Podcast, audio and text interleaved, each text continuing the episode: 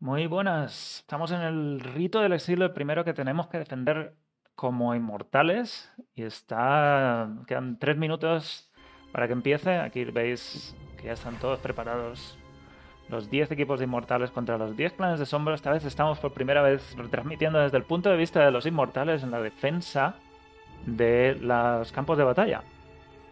Vamos a ver cómo va, porque las sombras parece que están bastante fuertes. Hay clanes muy fuertes aquí hoy.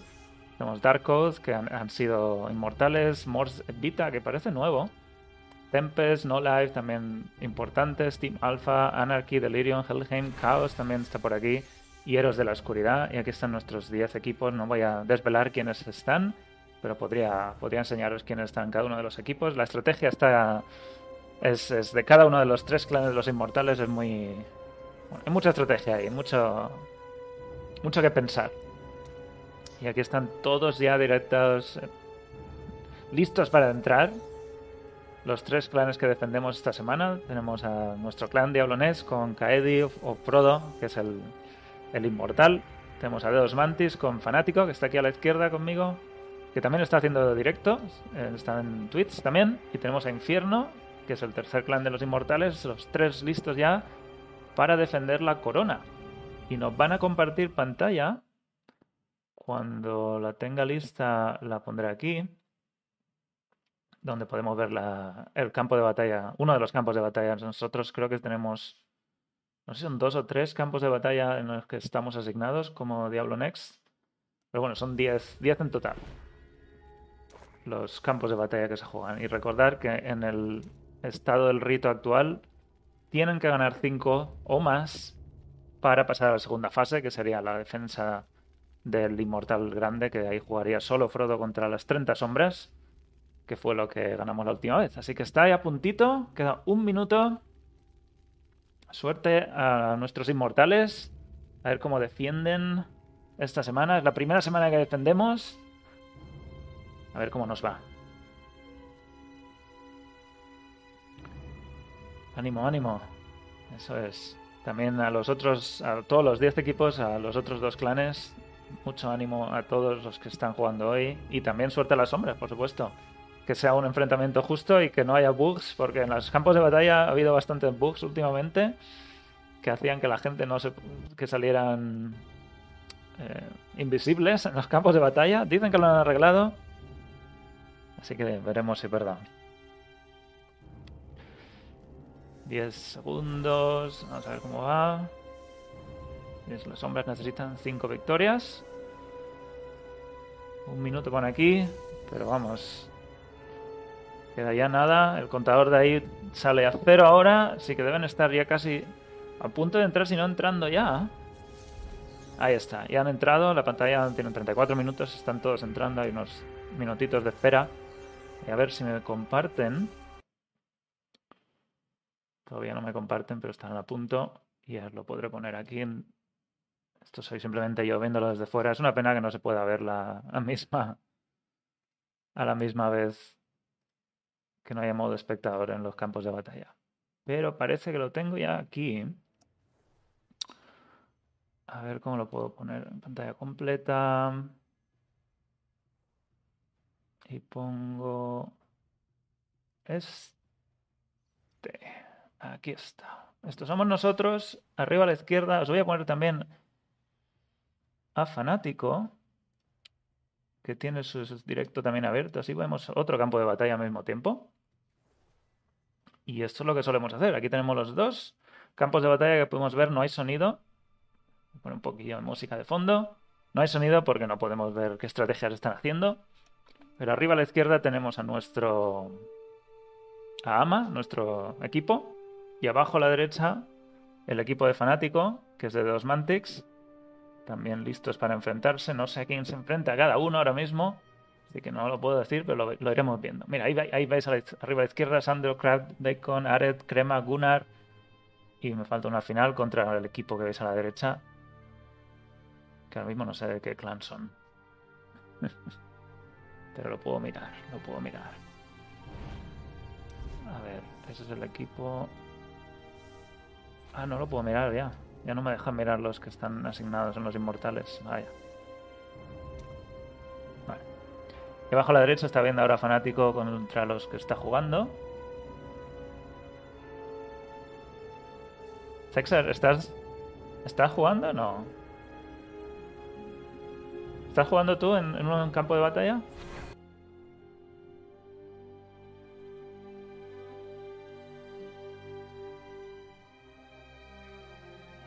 No vemos el, tiempo porque ha cerrado con el Sanji. Ah, calentando, sí, sí. Estira, estira. Estira bien. no, puedo ver el tiempo de, espera porque lo tiene cerrado. Arriba a la izquierda, a ver si Fanático lo tiene. Sí, dos minutos y medio. Vale, pues dos minutitos y medio de espera para que se haga la. Se abran las puertas del campo de batalla. Buenas cabrices. Si estás por Discord y te apetece pasarte, avísame. Porque yo no. Bueno, por Discord hoy no sería, sería por Skype. Uy, se me ha parado esto. Ay, vale. Así, así lo tenemos todos. Estamos todos listos. Dos minutitos. Y empezamos. Ah, claro que. Bueno, Cabricio, tu clan no estaba. No lo he visto en la lista de ataque. ¿Lo he visto? ¿O se me ha pasado? Ah, bueno, tenéis ahí topos en otros clanes. Eso está bien, eso siempre está bien. Que tengas un, un espía en cada uno de los clanes. Seguro que tienes alguno en el nuestro también. Y te está contando lo que están haciendo, la estrategia. Bueno, parece que las sombras se han organizado de forma distinta esta vez. Ha habido algún cambio de clanes para tener clanes fuertes. Así que va a ser una batalla dura. Un minutito y vemos cómo va estos primeros 10 campos de batalla que tienen que ganar, recuerdo, 5 de los 10 para poder pasar a la siguiente fase. Y esta es nuestra primera defensa como inmortales. Así que tenemos, nos la jugamos aquí. También sé que los inmortales lo han estado currando mucho. Eh, los tres clanes, los jefes de los tres clanes y los oficiales han estado haciendo las cosas bastante bien, intentando optimizar la mayoría de, de sistemas que tienen los inmortales en general. Hemos llegado a plata 4 ahora. Lo que no sé es las sombras a cuál han llegado. Pero estaremos más o menos a la par en cuanto al bonus de daño y recibido y menos daño infligido. Bueno, empieza ya, 10 segundos. Vamos a ver los dos campos de batalla que tenemos aquí. Y a ver cómo va la cosa. 5, 4, 3, 2, 1. Comienza la batalla. Recordad que esta vez defendemos. La primera son los tres guardianes sacros que tienen que eh, eliminar. El primero siempre, siempre, bastante sencillo, se hace casi antes de que lleguen los primeros, pero fijaos que se han dividido, han ido a los de laterales en lugar del centro, y nosotros estamos en el centro. Muy curioso. Han, han matado un guardián sagro en nuestra partida, y en la de fanático parece que les está quedando el del medio. También han hecho la misma estrategia, se han ido a los laterales primero, curioso. Curioso, curioso. Bueno, Fanático parece que está perdiendo el último, el un 17%. Y nosotros no lo veo porque me han cerrado la, pestañita. Y no sé cómo van. Pero parece que al menos todos no están. Ha caído un guardián sacro. Sí, han, despertado todos. Han defendido. Me han podido defender en, nuestra partida. En la otra aún quedan 4, 3, 2, 1 y ha, y ha caído. Pero bueno, vamos a la segunda fase en nuestra parte. Que es la de escoltar a los guardianes. A ver si aquí podemos hacer una defensa un poco más tranquila, porque los primeros han caído muy, muy rápido. Fanáticos los están ahí spameando en el, en el spawn un poquito. Y nosotros también estamos en la puerta de por donde salen. Estamos muy agresivos también. A ver cómo va. Están curando un poco. Porque aquí la, estrategia es si mueren de uno en uno, respawnean de uno en uno también. Y es muy complicado porque hay que esperarse para estar todos juntos y tener todo eso muy muy bien hablado entre los ocho. Bueno, los dos han, han muerto.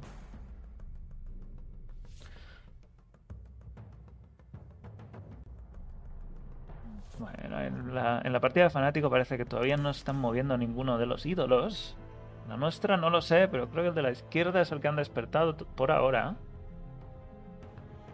Pero la defensa parece que va bastante bien.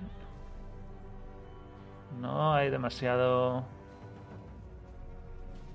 Ahí, uy, se están ahí reventando a Scalipa. Sí, ha reventado el Califa. Y abajo a la derecha veo que todavía no ha movido ningún ídolo. O sea que está la defensa muy dura. Veo que arriba están defendiendo también muy bien. Solo han despertado un ídolo que se están moviendo un poquito, pero no hay casi nada. Pero la partida está muy igualada por lo que veo. Tienen que ir con mucho, mucho cuidado. Ahí saltan esos... Uh, esos procs del set que te... no, del, del Paragon que te deja un punto de vida. Sí, se nota, ¿eh? Algunos, algunos van muy fuertes. Con hasta 3000 de resonancia he, he llegado a ver. Pero claro, la partida de arriba a la izquierda es una de las más duras, que sabíamos que va a ser más dura. Han dejado ahí Ama casi muerto.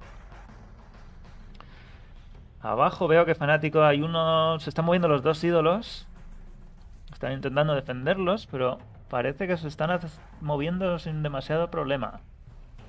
En la nuestra... En la nuestra también está, están duros. no se han movido demasiado. Van por más menos por la mitad de uno de los ídolos. Pero se están acercando peligrosamente. Y abajo también iban un poquito más de la mitad con uno de ellos. Madre mía, fanático, cúrate que te matan. La han Parece que la nuestra está descendiendo un poquito. El ídolo está yendo hacia atrás. Sí, sí, la nuestra se está defendiendo bien, la nuestra por ahora. Aún quedan un poco más de tres minutos y medio. Ahora se está armando en nuestra partida, arriba a la izquierda. Están algunas sombras muy agresivas. Y parece que nos están matando mucho también. Pero bueno, parece que caen algunos nuestros, algunos suyos. Está muy igualado la partida, la partida nuestra. El ídolo se está empezando a mover un poquito, pero hay muchos de los nuestros defendiendo. No debería llegar muy lejos. Ahí ha muerto uno más. La partida de fanático parece que está más cerca de perderse porque está, fijaos, los dos ídolos ya que es el final. Sí, la de fanático la tiene muy complicada ahora mismo. De defender. Vamos, de dos mantis, que podéis defender. Quedan tres minutos. La nuestra sí que se va hacia atrás. Parece que estamos haciéndolo bastante bien. Está retrocediendo el ídolo bastante ¿eh? respecto a donde había llegado. Pero ahora hay una lucha ahí fuerte. Ah, parece que se van a, reventar a Ama. Uy. Ha escapado de milagro. No sé cómo.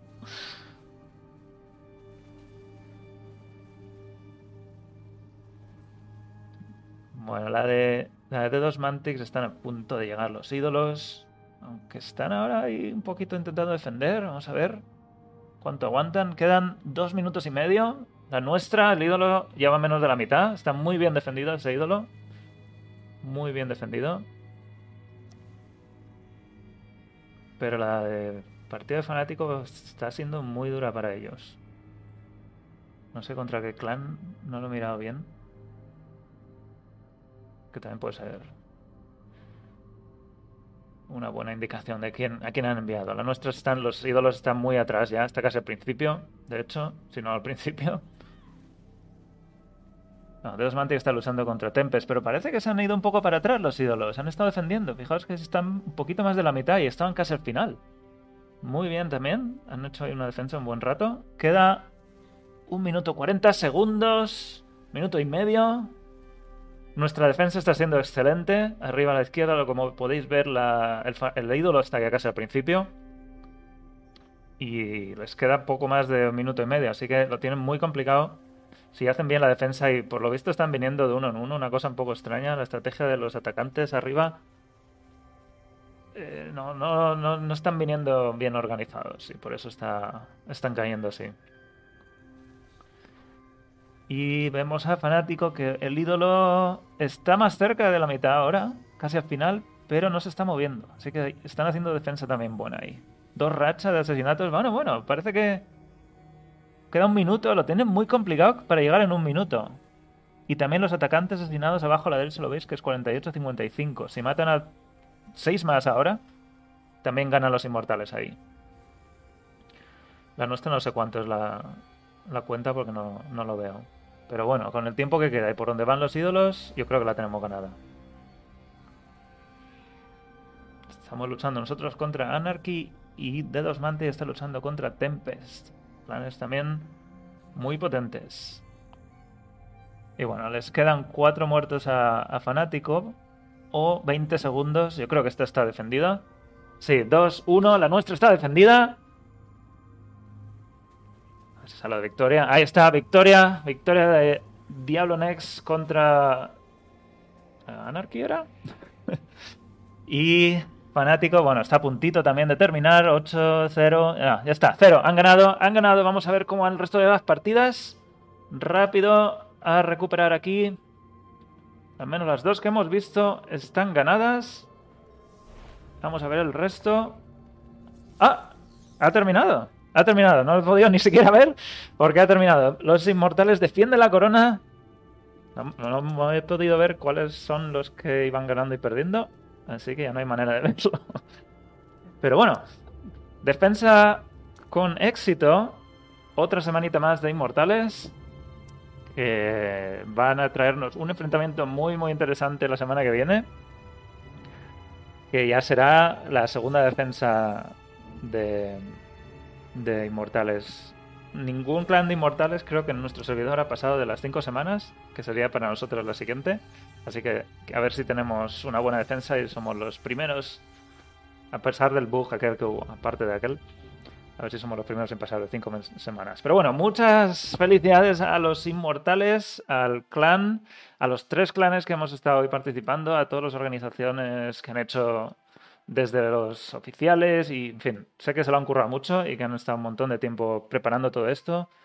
Con esto voy a dar quizás cinco, cinco minutos de descanso y luego podemos seguir con el directo normal. Tenemos un montón de cosas que hacer hoy.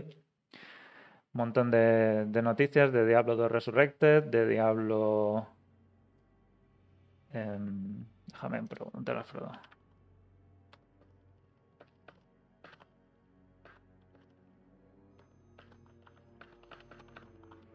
A ver cuánto, si necesita un poco de tiempo para recuperarse.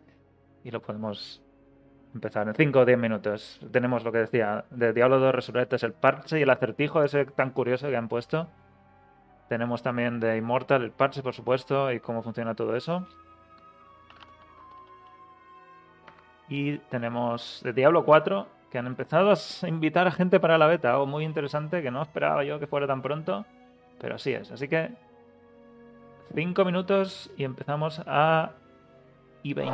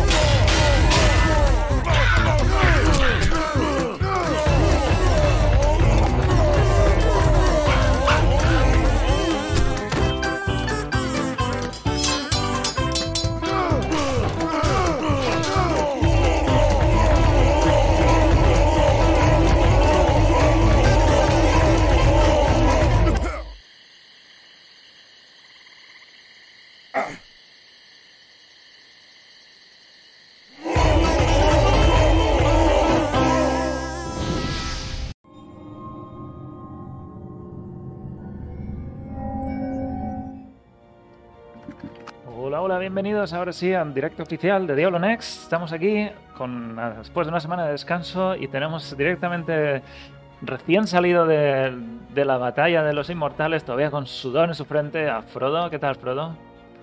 Buena, buena. Bueno, tampoco hemos sudado tanto. bueno, hemos, hemos defendido, ¿no? Ahora mi equipo.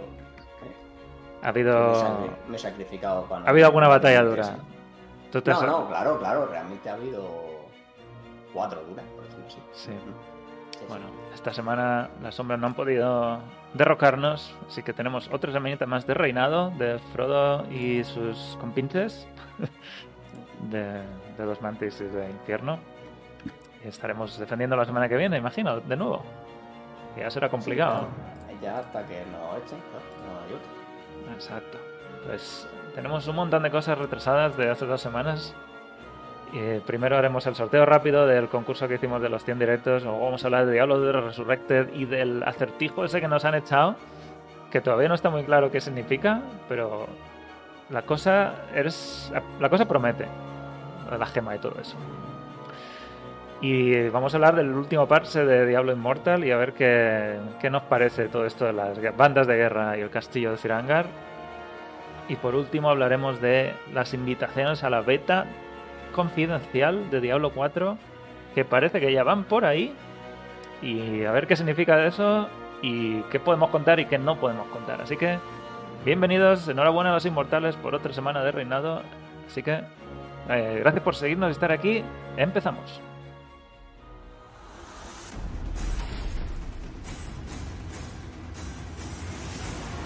Aún en el seno de los cielos, los ángeles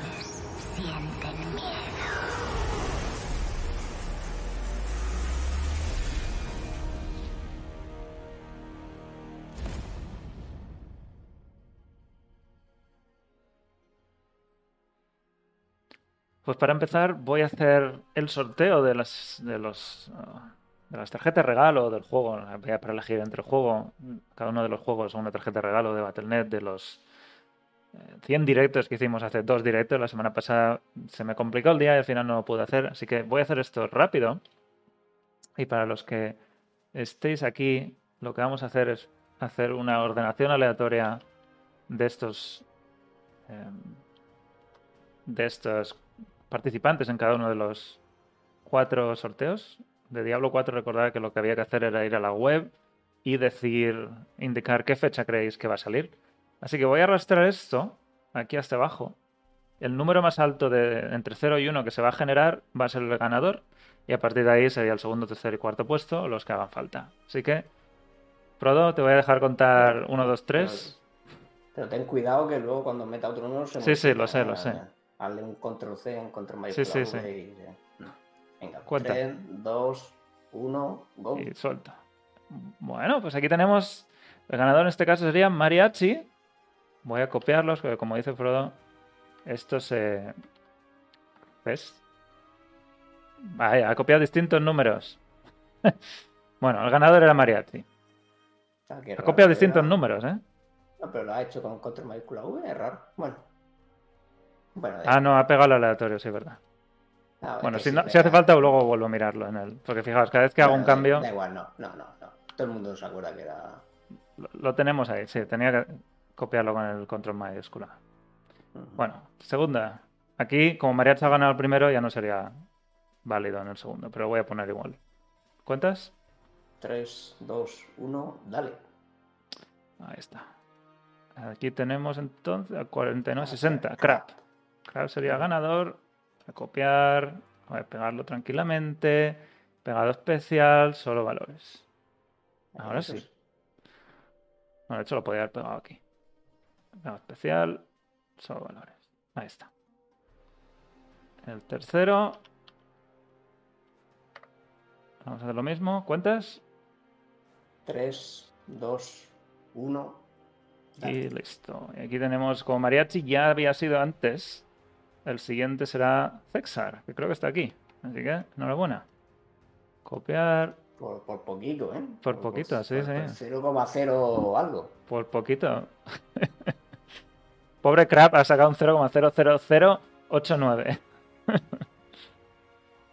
Esto es como los legendarios, estos que te dan en el guion.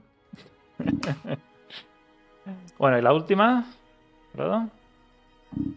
Que- 3, 2, 1. Y suelto. Y aquí tenemos a Ashire o Ashaer como ganador, ¿sí? Pues aquí está, sobre valores. Ahí está. Pues ya tenemos a los 1, 2, 3, 4 ganadores. Les contactaré durante hoy o mañana. Y tenéis un, no sé cuánto dijimos, dos o tres días para reclamar. Si no, pasaría a la siguiente. A la siguiente persona que esté ordenada aquí. Así que, por ejemplo, aquí el siguiente sería Boitila, en este caso. Bueno, enhorabuena a los ganadores. Vamos. Esto queda hecho, así que vamos a hablar de Diablo de Resurrected. Tío Decar, recuerda que todos los domingos es el directo de Diablo Next.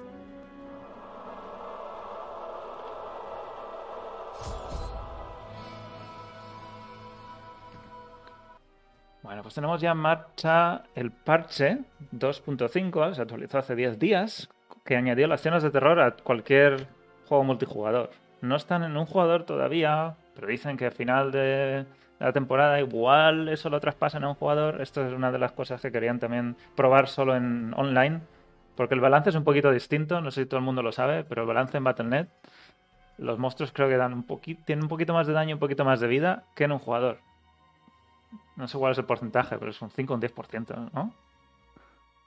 No lo recuerdo ya. Pero bueno, es un poquito más. Es una cosa tan puntual Sí. que además yo no juego nunca en, en un jugador, así que no. Sí, es un poquito más, ah, más distinto. Y querían balancearlo todo bien en el parche, en online, y, y ya veremos cómo, cómo y cuándo termina eso pasándose a un jugador. Pero dicen que lo tienen en mente, así que no, no lo descartéis. En fin, la- lo que quería comentar es que la temporada comienza el 6 de octubre. ¿Dónde lo? Espera, ¿me lo he saltado? Me lo he saltado, estaba más adelante. Eh, aquí. El 6 de octubre, aunque para nosotros en Europa, si jugáis en el servidor o en horario europeo, sería a la 1 de la mañana de la noche del 6 al 7. Es una hora horrible, pero como las temporadas son globales y todos Siempre son- nos toca. siempre nos va a tocar así. La otra vez también fue a la 1, ¿no?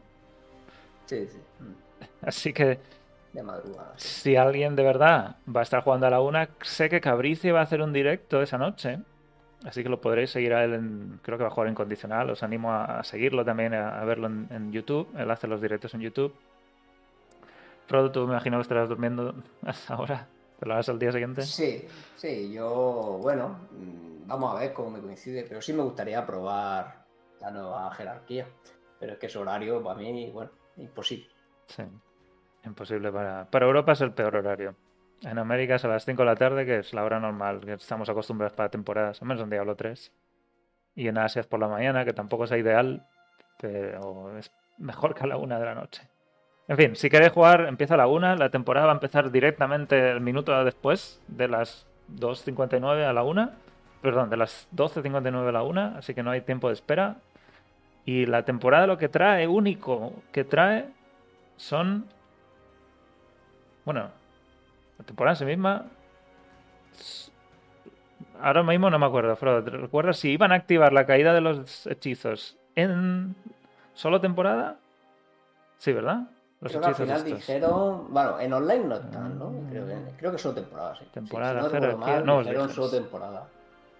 Sí, creo que eran solo. Sí, eh, a los nuevos personajes de la jerarquía les podrán aparecer estos dices. Sí. Sí, son solo me para la temporada. Así que la única novedad en realidad, porque las zonas de terror están activas para cualquier partida en Battle.net, son los seis dije rompe inmunidades o endedores, si lo queréis usar con la traducción que les han puesto.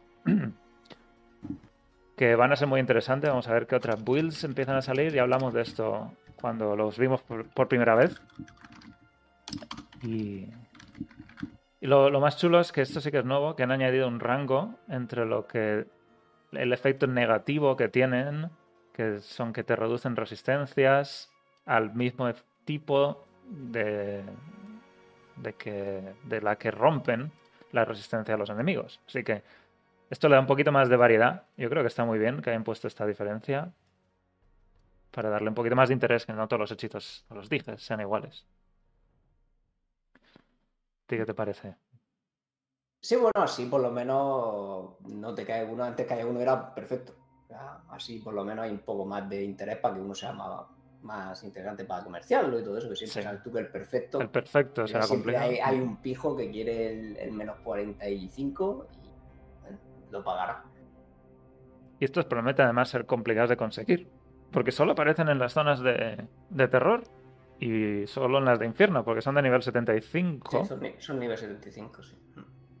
Y, en fin, ahí tenéis los seis. Los tenemos también en la web, si los queréis ver eh, aquí en la lista de objetos.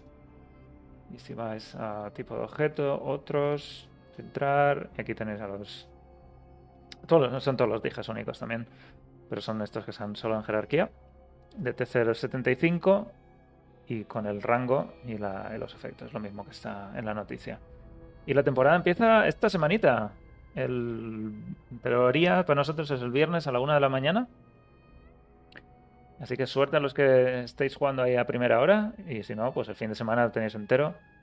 Van a La- hacer la carrera 99 ahí. eh. La carrera esta vez va a ser muy distinta. Por Sí, esas sí, zonas. Claro, claro, gracias a las zonas, vamos a ver, a lo mejor no, no cambia tanto, pero yo creo que sí. Va a ser Solo por la- totalmente diferente. el- ese, ese porcentaje que no existe cuando los niveles son equiparables al tuyo de los enemigos. Sí. Antes que la hicieron, en dos días era el récord. Que iban a cambiar la estrategia y todo eso, pero Sí, con esto ya no tiene sentido. había- había- Habían encontrado la estrategia que era más rápida. sí. con No, esto yo claro, creo que en un día lo tienen hecho, ¿eh? ¿En cuántas horas? Uf, un día. Bueno, vamos a ver. Vamos a Es ver. que realmente no he hecho números de cuánto puede suponer la diferencia de experiencia. Tiene buena pinta, pero claro, no es algo tan estable de farmear en general, porque es tan aleatorio que. Es a depende mucho de qué zona salga la Claro. siguiente. So- Por si no lo sabéis, No, la al zona. final, im- imagino un poco lo que harán es, sobre todo, claro, se va a poner todavía más de moda, pues clases que de base, aunque hayan metido los dijes, da igual, de base se van a poner de moda las clases que puedan ir a más zonas, las clases mágicas y todo eso, plan, Sí. Hammerlin y todo eso. Sí, claro. sí.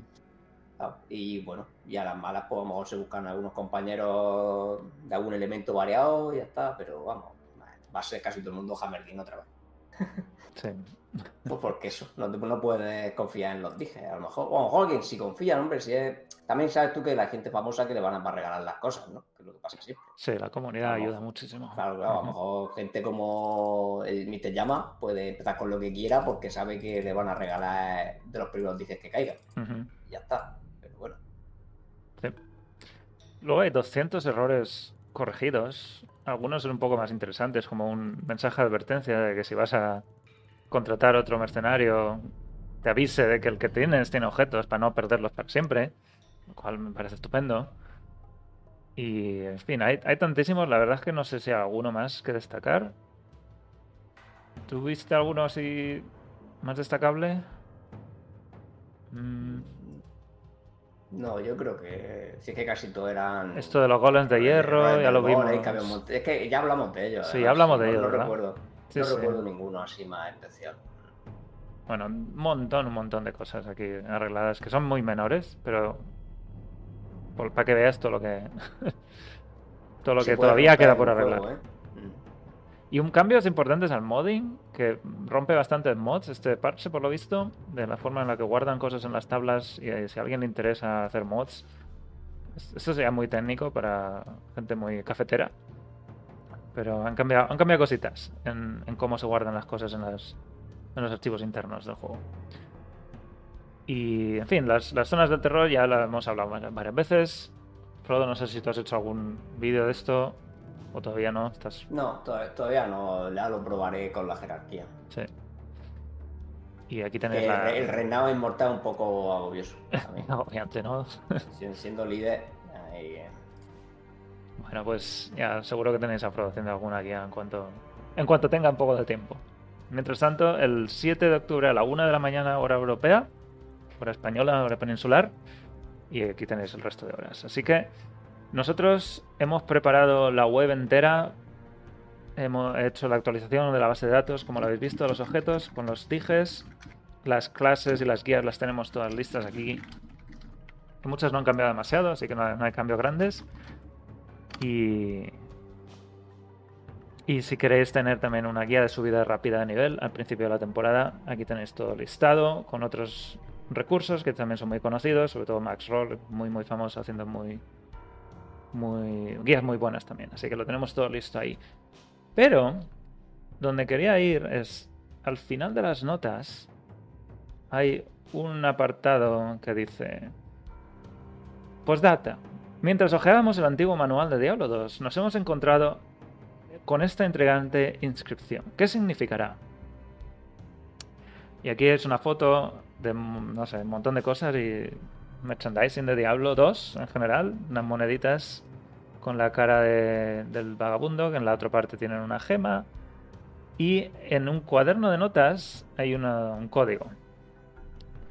Y esto la comunidad lo cogió como un acertijo, se llaman a veces ARGs o Alternative... ¿Cómo es? Alternative... Real... No, Alternate Reality Game, juego de realidad alternativa que mezclan un poco conceptos de un juego con la vida real y cosas que pasan, cosas que, descubrir fuera del juego, en este caso. Y el, la comunidad descubrió que el código que descifraba para descifrar esta, este, esta frase o este texto de aquí era la palabra resurrected, que está aquí al lado de estas dos llaves. Aquí la veis, pone resurrected en esta monedita. Aquí saldrá más grande. Aquí. Hay dos llaves, ahí pone resurrected y esa, esa palabra clave permitía descifrar esto. Al descifrarlo, el texto dice esto en inglés que dice ¿cuántas gemas? ¿Qué significan todos esos números eh, naranjas? Y desde que salió Diablo 2 Resurrected, así que esto lleva activo desde hace un año, al activar la gema y desactivarla miles de veces, en ciertos momentos sale un numerito naranja como veis aquí. Pero nadie le dio demasiada importancia, ni nadie descubrió realmente qué significaba esto. Con esta pista que nos dio Blizzard de, oye, mirad a ver qué pasa con esto, la gente se puso a recopilar los números y se dieron cuenta de que los números significan que los tres primeros son el orden de la palabra. Los dos siguientes es la página del manual. Los dos siguientes es la línea de la página. Y los dos siguientes es la palabra de esa línea.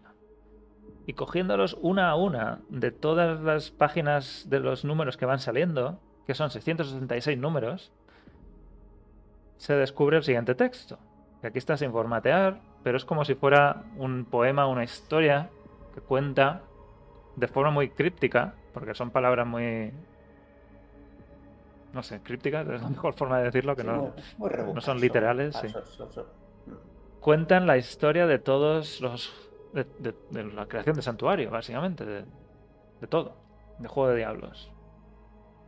Y se dividen entre distintas visiones que están aquí, que unas cuentan desde los eventos antes de Diablo 1, los de Diablo 1, luego algo del medio, no está muy claro, Diablo 2, Diablo Immortal también hay un par de líneas. Diablo 3, Reaper of Souls. Y luego hay tres visiones que cuentan. Intentan contar, porque es muy complicado interpretar esto. Para los que ya sabemos es fácil interpretarlo, pero a los del futuro no sabemos interpretarlo bien. Cuentan algo que pasa después de Reaper of Souls. Imagino que todo esto es de cara a la historia de, de Diablo 4. Y, y está muy chulo ver cómo han conseguido meter todo esto en el juego y hay, varios problemas que están pasando ahora. Primero, es que hay una palabra que todavía no ha salido, es la 26. Por algún motivo, la palabra 26 de los de toda la gente que ha ido enviando códigos, la palabra 26 no ha salido todavía. Muchos han salido por duplicados, han confirmado varias veces, pero la 26 no está. Y esta también, esta palabra también le puede dar bastante un significado distinto a todo el texto. Es también depende de quién escribe el texto, quién lo lee, quién lo recibe. Todo eso no lo tenemos muy claro. Luego hay otras palabras que parece que tienen errores, que salen con distintos números. La palabra, a lo mejor la 512, sale con una página distinta, tres o cuatro números distintos. Y tampoco está muy claro si esos son pistas o son errores o qué. Y esto se descubrió ya hace tiempo. Y desde, desde hace una semana más o menos no ha avanzado ninguna teoría. De por dónde van los tiros de esta, este acertijo. Pero si queréis buscarlo, pues lo podéis ver aquí en la web y tenéis también los... Hubo un post en Reddit que hizo una buena separación de los poemas y qué significa cada una de las cosas, pero al final no está muy claro qué significa esto del final, ni, ni por dónde puede seguir la historia de, de la de la trama después de Reaper of Souls, porque a ver, una- gema falsa intenta capturar al, al primigenio y falla y cae en un en un huésped, En un huésped en un- menor. un web, huésped, sí. Es- es- son cosas que son Menor. muy difíciles de interpretar. Files, tú eres- Claro, es que Algo de que los- el Prime Evil, el demonio primigenio, intentan, vuelve. claro, intentan capturar un, claro, uno de los, claro, uno de los tres demonios Sí. principales y luego pues dice que no, que falla y que cae en otro, en otro recipiente, pero claro, ya no sabe a qué captura, ¿no? No se sabe nada. Y, y esto probablemente cobre sentido cuando sepamos más de la historia de Diablo 4. Pero hasta este momento no ha habido ninguna ningún avance en, en este acertijo y no se sabe siquiera si es simplemente esto y ya está o es que hay algo más. Pero la gente está intentando buscar esa última palabra 26 y está intentando ver si hay otro, otra pista escondida aquí que nos lleva a otra a más contenido de este acertijo. ¿Tú qué dices, Frodo? ¿Se acaba aquí o hay algo más? Y que esto lleva un año puesto ya, ¿eh? No sé, no sé. Sí, puede haber algún secreto más, pero es que, claro, mm, si hay uno más, pues es muy difícil si no dan una pista. Al final, esto también es lo que pasaba muchas veces en el World. World mete muchos secretos y algunos, pues, no los descubren nunca hasta que da Blizzard un poco, ¿no? Un poco de pie a, a que la gente investigue. Claro, eso es lo que hicieron con la, la imagen. Esa es la pista de, venga, poneos a buscar, Sí, poner- que si no, que si no, no lo encontrás. Y mira todo lo que ha salido desde ese. Claro, o sea, pista. además yo me suena, no sé si te suena, pero claro, imposible encontrar eso. Pero me suena que en algún momento dijeron, hace unos ya meses, que había alguna cosa nueva que no habíamos descubierto en Diablo Resurrected. Dijeron algo así, muy Mm. crítico, y me suena a mí leerlo y decir, pues no sé qué se refería. Podría ser esto. Y, y puede ser que se refiriera a esto, que a lo mejor dir- y al final diría, mira, esto no lo van a descubrir en la vida, porque nadie está guardando esos números ni nada. Además, ¿no hicieron también alguna referencia alguna vez a lo de la gema? La gema, de hecho, la gema en a- que de Resurrected la tiene lo del modo manual y el modo automático que. Claro, algo nombraron también en algún tweet, me suena a mí muy crítico de, con la gema. Como que ya fue como intentando dar pie a que la gente viera esto y tal. Sí. Pero nada, no había manera, ¿no? Hasta, hasta la imagen esta no había manera de que la gente se ponga a investigar, porque tampoco están acostumbrados. Ya te digo que esto lo hubiera. En el hubiera sido diferente. La primera vez que A- En, en el WoW, como están acostumbrados a que metan siempre constantemente estos secretos, pues ya los buscan más activamente. Entonces, pues bueno, cualquier número de ese raro hubi- hubieran empezado a buscar, ¿no? Pero en Diablo no estamos acostumbrados, ¿no? Este es el primero, por decirlo así, ¿no? Sí. A mí me parece muy interesante todo esto y voy siguiendo, hay un Discord en el que lo están hablando, intentando ver qué pasa y haciéndose teorías locas de, qué significa todo esto. Y todavía ninguna, más allá de la, de la extracción de este texto, que ya fue bastante comida de cabeza para, sacar esto con 636 palabras que salen tan, tan poco en el chat, en la gema, haciendo clic en en la gema del chat. Y a ver por dónde van los tiros. se- Le seguiré, seguiré la pista, pero está todo bastante parado desde hace una semana. Ya veremos. Dicen, alguna, alguna teoría decía que la gema esta de la que habla el chat, porque otra, otra cosa que salió es cuando lees las, las palabras o la letra, la primera letra inicial de cada una de estas visiones, el texto que sale es la gema que todo lo ve.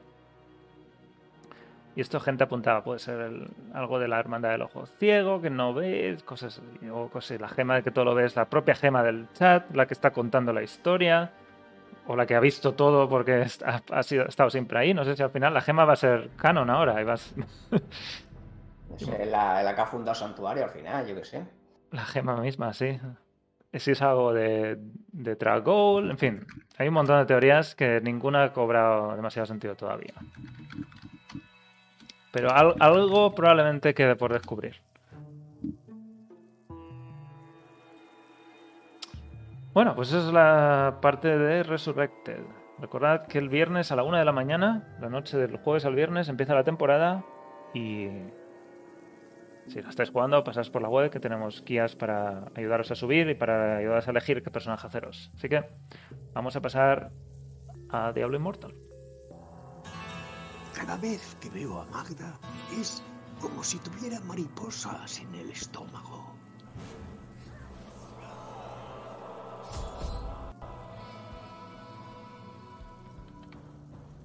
Pues en Diablo Immortal tenemos el primer parche grande que trae el castillo de Cirangar y una nueva mazmorra, la pesadilla, ¿cómo se llama? Pesadillas olvidadas. La primera No, gran... no, eso es, ese es el nombre del parche. Es el nombre del parche. Monasterio Silencioso. eh, Monasterio Silencioso, sí. Monasterio Silencioso, la primera gran actualización del juego que nos trae esta mazmorra situada en el Monte Sabaín. Hay una pequeña historia también que Tiene 15 minutos de historia algo así. sí, que no está nada mal, la verdad. La historia está interesante. Lo que no me gustó es que no pude hacer la mazmorra en solitario. Quería Ah, hacerla tranquilamente, yo solo. No me dejaron. No, no, no puedo. no. Nos cuenta como la historia de donde surge pues los males de allí de- del Monte Zabain y, bueno, el origen de la pesadilla ancestral también y tal. O sea, bueno, Que no continúa la historia. Es más bien. Sí, no, a mí no, me es- suena más es a esta misión de élite que hicieron de bala con mazmorra. Cuenta sí, algo. sí, lateral. una historia paralela. Exacto, paralelo. Que, en fin, está bien, pero yo me esperaba algo más. El- la mazmorra está curiosa. Demasiado larga, en mi opinión, para lo que realmente se hacen las mazmorras, que es hacerla rápido para ver si te sale una pieza de set. No sé, Yo tampoco la he visto tan larga, pero bueno, también es que a lo mejor yo ya fui. La primera vez fui con gente que tenía práctica y sabía más o menos qué saltarte, qué hacer, qué no sé qué, pero sí. Mm. eh, sí, el problema es que como tiene más puzzles y cosas así, pues. Puede ser que se haga más larga, ¿no? Las primeras veces, sobre todo. Pero ya veremos al final. Dan- la, han puesto, la han puesto de 20 base, ¿no? 25, Ya revisé. 25. De 25 de base, pues. No, entonces por 25 de base, por lo menos para el pase está bien. Al pasa pase está bien, sí. el que quiera los legendarios es tampoco. Pero luego, como sea, el set, tampoco. El, el botín es tan complicado para los de set, a veces, tan bajo. Sí, claro, para esta y además hay gente que tendrá aquí los dos anillos, que se Sí. complica más todavía, ¿no? Sí, sí. Y, volver a repetir y repetir. En fin. Es una mazmorra que está bien cañada en algo así. Para mí, en mi opinión, es un poco demasiado larga comparado con otras mazmorras. Pero mm, bien, contenido bienvenido sea. Y- se agradece el variado. Y está bien que en Monte Sabaína además no tenía ninguna. Y, y tocaba ahí algo. Y luego tenemos la parte polémica. O más polémica, si queréis. Que es el castillo de Cirangar. O Cirangar. Que es la parte que añade un montón de contenido de banda de guerra. Y aquí el motivo era las bandas de guerras no estaban. no tenían. ¿Cómo decirlo? No estaban a- teniendo su potencial posible y querían darle más sentido a la banda de guerra. Yo soy muy anti banda de guerra y creo que esto no me ayuda a entender mejor cuál es el motivo de una banda de guerra, cuál es la, idea original en sus mentes como diseñadores de que tengamos siete amigos que juguemos más o menos juntos la mayoría parte del tiempo, las mismas horas, y con eso podamos tener una actividad más allá del Infercario, que era la única que había hasta ahora, una actividad de este estilo que ya te intenta intenta que siempre estés en la misma banda de guerra, que irte de la banda de guerra no sea algo que quieras hacer porque pierdes pierdes cosas. Y Prodo, tú igual tienes otra opinión. Eh, Solo para empezar, antes de entrar en detalles. Bueno, vamos a ver. Como idea. Vamos a ver, yo, no, yo no soy tan anti banda de guerra como tú. Yo quería ajustes pequeños. Han hecho algunos, pero no todos los que faltaría. Sigue habiendo demasiadas cosas que quiere ir con los ocho. Lo que, bueno, no, no deberían, en mi opinión, haberlo hecho, ¿no? Pero bueno, eh, le han dado, claro, más interés, un poco más de profundidad, más ventajas. Además, le han dado ventajas en todo el juego. Sí, sí. que supongo que es lo más importante que han hecho. ¿no? Porque antes solo tenías ventajas haciendo jefes de Infercario, ahora tienen ventajas en todo el contenido del juego. Así que claro, ahora es más importante, está claro. Eh, pero claro, le han metido algunos sistemas que podrían estar mejor diseñados también. O sea, se ha quedado ahí porque la actividad es en general bastante difícil de conseguir. Como parece que la van a dejar, ya veremos, porque esta semana había bug. Y, y le han puesto la actividad de una forma un poco rara, que, que, claro, pues te dejan hacer ciertas cosas solo, por ejemplo, la, la purga, te dejan Ujú. hacerla solo Sí. pero solo es extremadamente, vamos, lo menos rentable que puedes hacer con tu tiempo es eso, hacer una purga solo. Entonces no tiene sentido dejarme hacerlo solo y luego que no rinda.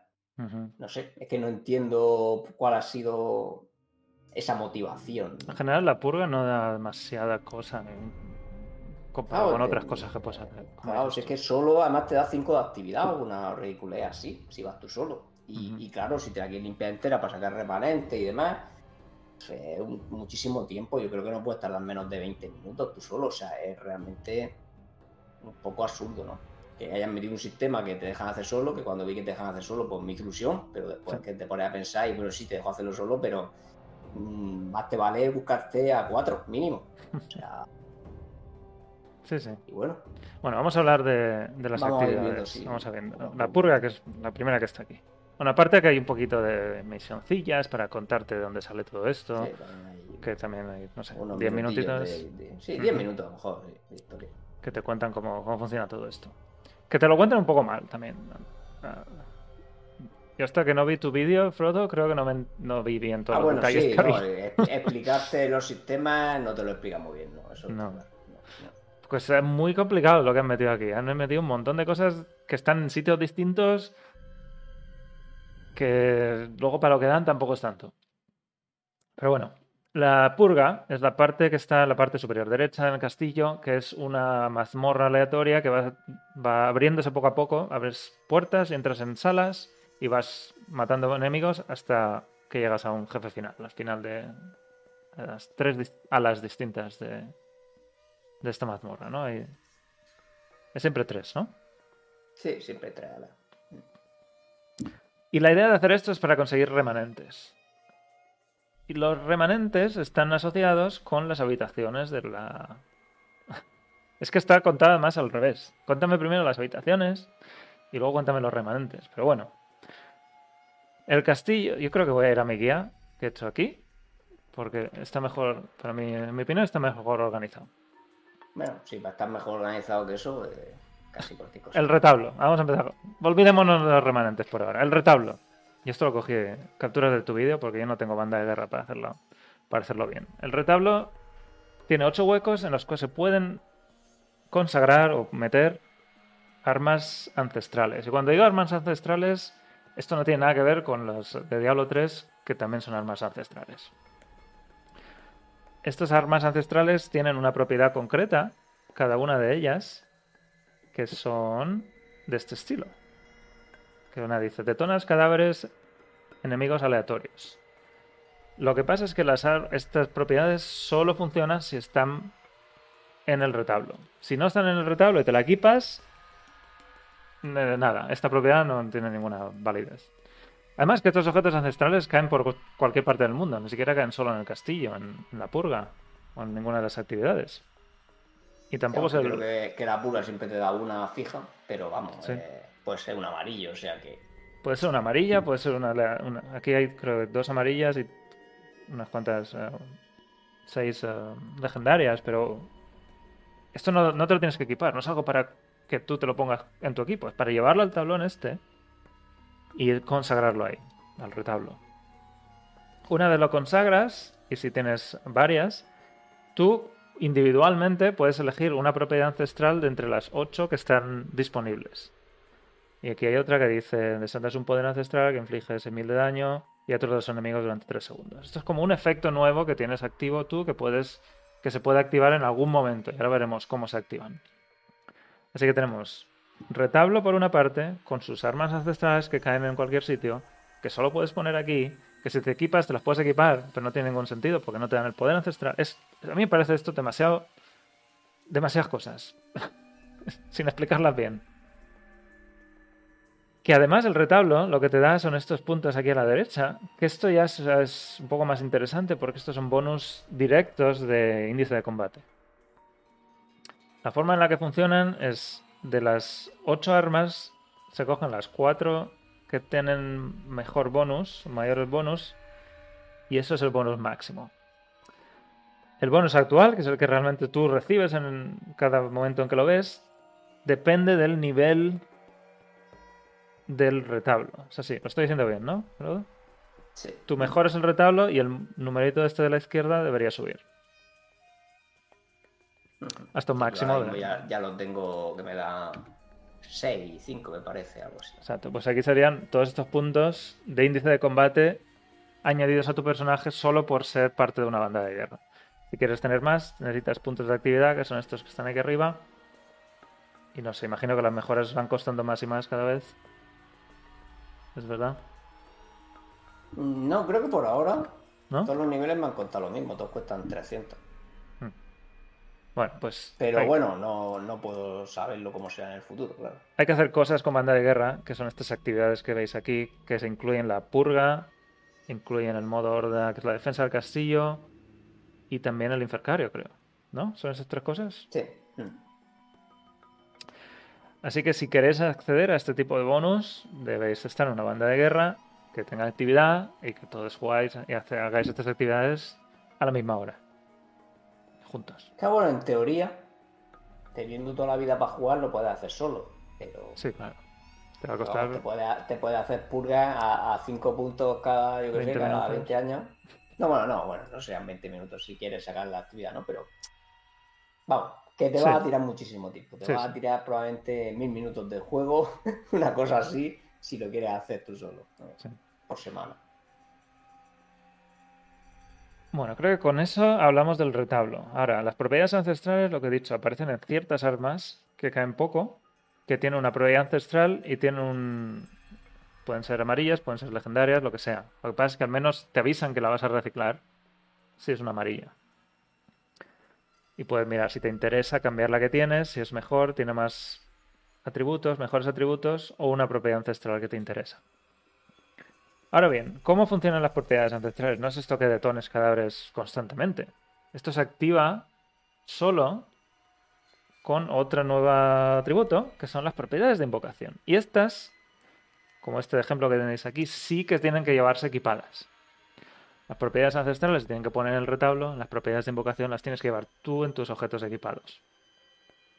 Y este es un ejemplo que dice, recibir ataques tiene un 2,5% de probabilidad de provocar una invocación ancestral y además en tiempo de reutilización de 2 minutos. Así que si lleváramos esto en el retablo y este equipado, cada pues eso, 2 por cin- 2,5% de nuestros ataques detonarían los cadáveres enemigos aleatorios. Esto, aunque parezca muy bajo y con un tiempo de reutilización excesivo, que ya ves tú cuánto va a pasar y, igual pasa cuando tienes solo un cadáver en el suelo y pierdes, no, no puedes controlar cuando se dispara esto. Lo- por lo visto, yo tampoco lo he podido probar, no sé si tú lo has probado ya, que si acumulas distintas invocaciones en- del mismo tipo en varios objetos que llevas equipados, la probabilidad aumenta y el tiempo de reutilización se reduce. No, no lo, no lo he podido probar porque sí que he juntado varios, dos del mismo tipo, pero el juego no te lo dice. O sea, te lo muestra Otra como vez. por separado. O sea, no te dice, no, no es que te lo sume y te diga, no, ahora la probabilidad es esto y el CD es este. Entonces, claro, no he querido hacer las pruebas porque me esperaba tener más para ver, para poder. Comprobar. Estoy intentando juntar todos los de un mismo tipo. eh, me estoy guardando todos los amarillos que me caen y más o menos los que puedo.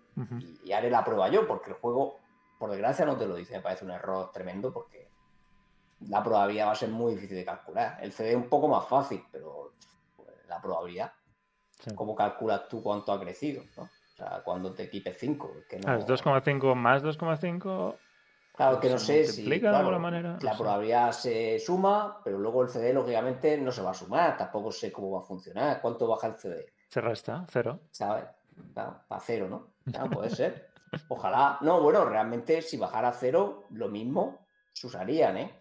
ya se perseguirían, pero vamos, dudo que baje a cero. Sí, sí. O sea, que, que es un problema que, que espero que lo arreglen en el futuro. Yo es una de las cosas que le voy a mandar del feedback de este parche, porque A mí, no tiene, no tiene sentido que no te lo pongan unido, porque ¿qué va a hacer? ¿Que el jugador esté haciendo los cálculos? No.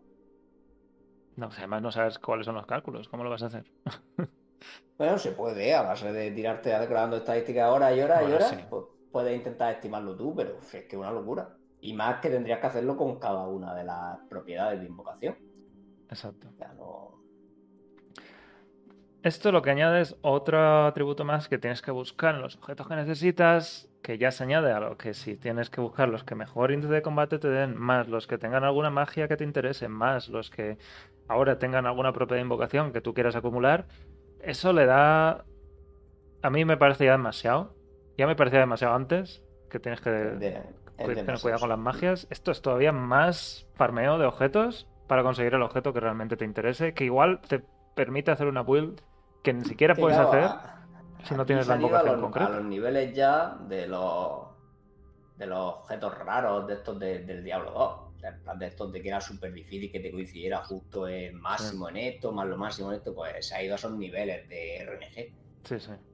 Porque Es- claro, ya no todos son- sea- idealmente lo quieres, venga, triple, que ya a lo mejor es un 2%, Exacto. que tenga, a lo mejor también quieres que tenga intelecto y, y vitalidad, por ejemplo. Menos probabilidad. Luego quieres Probabilidad de que las ataque magias- crítico. que las magias sean probabilidad de crítico, no sé qué, no sé cuántas. Venga, ya te va menos. Y ahora que tenga invocación, que no sé el chance que tendrá. Pero vamos, yo, yo llevo visto solo dos legendarios con invocación desde que hace el parche, ¿vale? Creo que es un gafe, ¿vale? Pero Ujú. lo que es legendarios con invocación, Yo uno. solo dos piezas. Yo uno y creo que fue por la Madre misión. mía, tío. O sea, no sé, como mucho será un 10%. Entonces, claro, vas sumando capas de RNG y luego que sea el que tú quieres, porque hay un montón. Que hay un montón. Estás a recibir ataques que no te hagan daño, eh, ataques básicos, ataques normales, invocar, bufar a tus compañeros, tirar una habilidad, una, una habilidad que dé velocidad de movimiento. Y no sé si me dejo alguno más. O sea, hay matar a un enemigo también, hacerle CC a un enemigo. Por lo menos 10 invocaciones diferentes. O sea. Y que te salgan un legendario que tú quieras. Claro, es que. Y que no sea uno raro. Demasiadas capas de RNG. Yo tendría, tendría que haber metido un sistema de estos de intentar, yo que sé, a lo mejor extraerlo de alguna manera y pasárselo a otra Reforjar. pieza. Esto, o- es- esto se parece mucho también a Claro. las habilidades estas de Reforja, Claro. que añade todo. Al menos las de Reforja tú las puedes Claro, claro.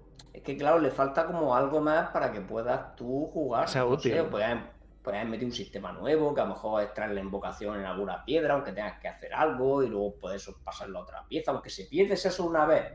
Yo que sé, algo, es que ahora mismo yo creo que nadie va a terminar llevando invocaciones, a no ser que termine estando OP por alguna razón, cuando hagas las cuentas te salga que sí, que son Aunque estén OP, lo que te va a costar hacerlas. Sí, pero bueno, a lo, mejor alguien la- a lo mejor alguien las busca, ¿sabes lo que quiero decir? Pero tienes que estar rotísimas como para decir, mira, voy a sacrificar de todo por tener esto. El problema es que no las puedes buscar.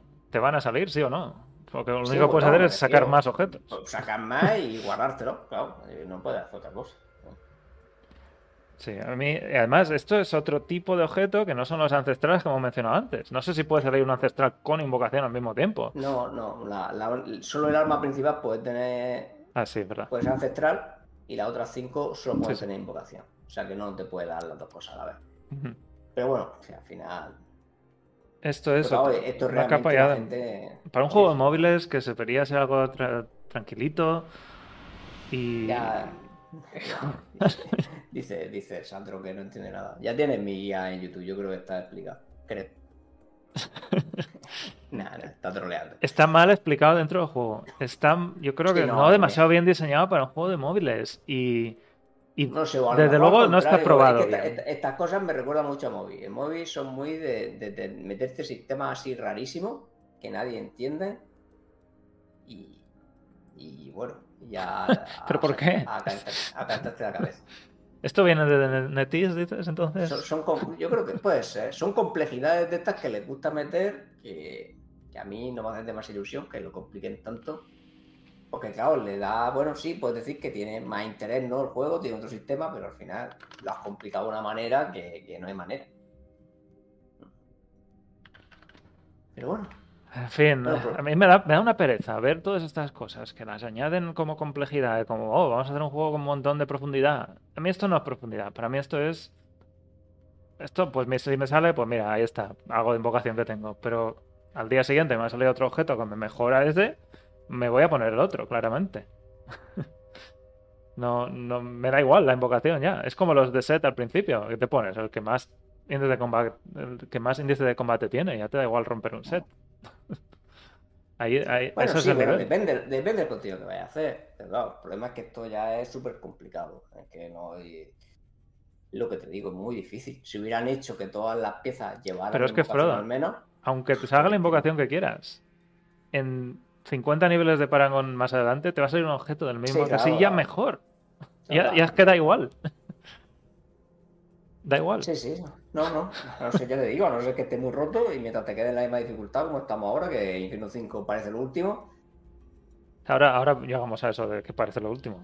Pero aunque sea lo último, a niveles más altos de Paragon, las estadísticas de legendarios son mejores. Aunque sea en el mismo infierno. Sí, sí, pero me refiero, si esto fuera muy bestia, pues te da igual, puedes sacrificar. Ya, pero con un estadística- 2 por 5% estadística por- cada dos por minutos, invocación. Claro, no, no, que está claro. Es, es absurdo. Que no tiene pinta a que esté roto, ¿vale? A- a no Es que entonces, entonces si no está bestia. roto, si es tan complicado, si no me va a servir más que para tres días jugando, ¿para qué lo Pues- ponen? Pues nada, pues yo por ejemplo en PvP lo llevaba, pues me ha coincidido que quería una pieza de PvP, me lo he juntado Pero de con casualidad. Sí. Claro, me ha salido la de cuando metes CC a los enemigos, lo activas. Por eso hemos ganado, por eso hemos ganado. Eh, claro, me he metido un arma ancestral, me he cogido la que lo inmoviliza, digo, mira, aquí llevo que cada dos minutos, cuando les meto esto, también lo inmovilizo tres segundos. O sea, en la partida tres veces uso. pasará, ¿no? En, en el campo de Ahora ha batalla. pasado tres veces en, la, en el campo de batalla. O sea, ya está. Eso es lo, lo que llevo yo de invocaciones. Y más o menos es lo que va a pasar. Que con mucho va a ser eso. Es que Mm, como no lo puedes uno, controlar. Si, te vale, pues va a decir, venga, pues a lo mejor le pongo el arma que más me gusta. Es que va a ser eso, más o menos. O sea, a lo mejor pues, otro día a lo mejor me cae otra que se activa invocando bichos y, y a lo mejor me, me pongo la hidra y llevo esa pieza, pero ya está. O sea, no, ahora mismo no tengo intención nada que de buscarlas por el nivel de hacer story crafting, de ver si rinde con 5 y tal, pero me voy a guardar, te digo, me voy a guardar 5 piezas del mismo tipo, pero no para usarlas nunca, sino simplemente por hacer yo las pruebas. Sí. O sea, ya está. Pero bueno, eh, esperemos de todas formas, esto una vez que está en el juego, lo pueden y lo, y lo pueden mejorar, lo pueden evolucionar, lo pueden dejar más sencillo. Es que yo empezaría haciendo que todas las legendarias llevaran al menos una invocación Sí. directamente, o por lo menos los Y una propiedad ancestral, porque- ¿por qué no? y Sí, porque total. Si no, si no es que va a ser imposible. Pero bueno, venga, sigamos, que si no, no, no Sí. pasamos de ahí. Lo que quería decir antes de, de terminar esto es que esto se parece mucho a lo que hacen en Diablo 4 con, si no ha cambiado, con las runas, que son runas de disparo, de activación y activación. runas de, de efecto, activación y efecto. Esto es la invocación, sería una runa de activación que al hacer cierta acción se activa la otra runa, en el- en el caso de Diablo 4, y la otra runa, en este caso, sería lo de detonar cadáveres. Esto no sé por qué lo han tenido que mezclar con las bandas de guerra, pero en fin, así es como lo han decidido. Y eso es otra cosa, que todo esto podía haber sido perfectamente individual o, si no querían hacerlo individual, a nivel de clan. Pero en fin, eh, lo hemos hablado un montón de veces también.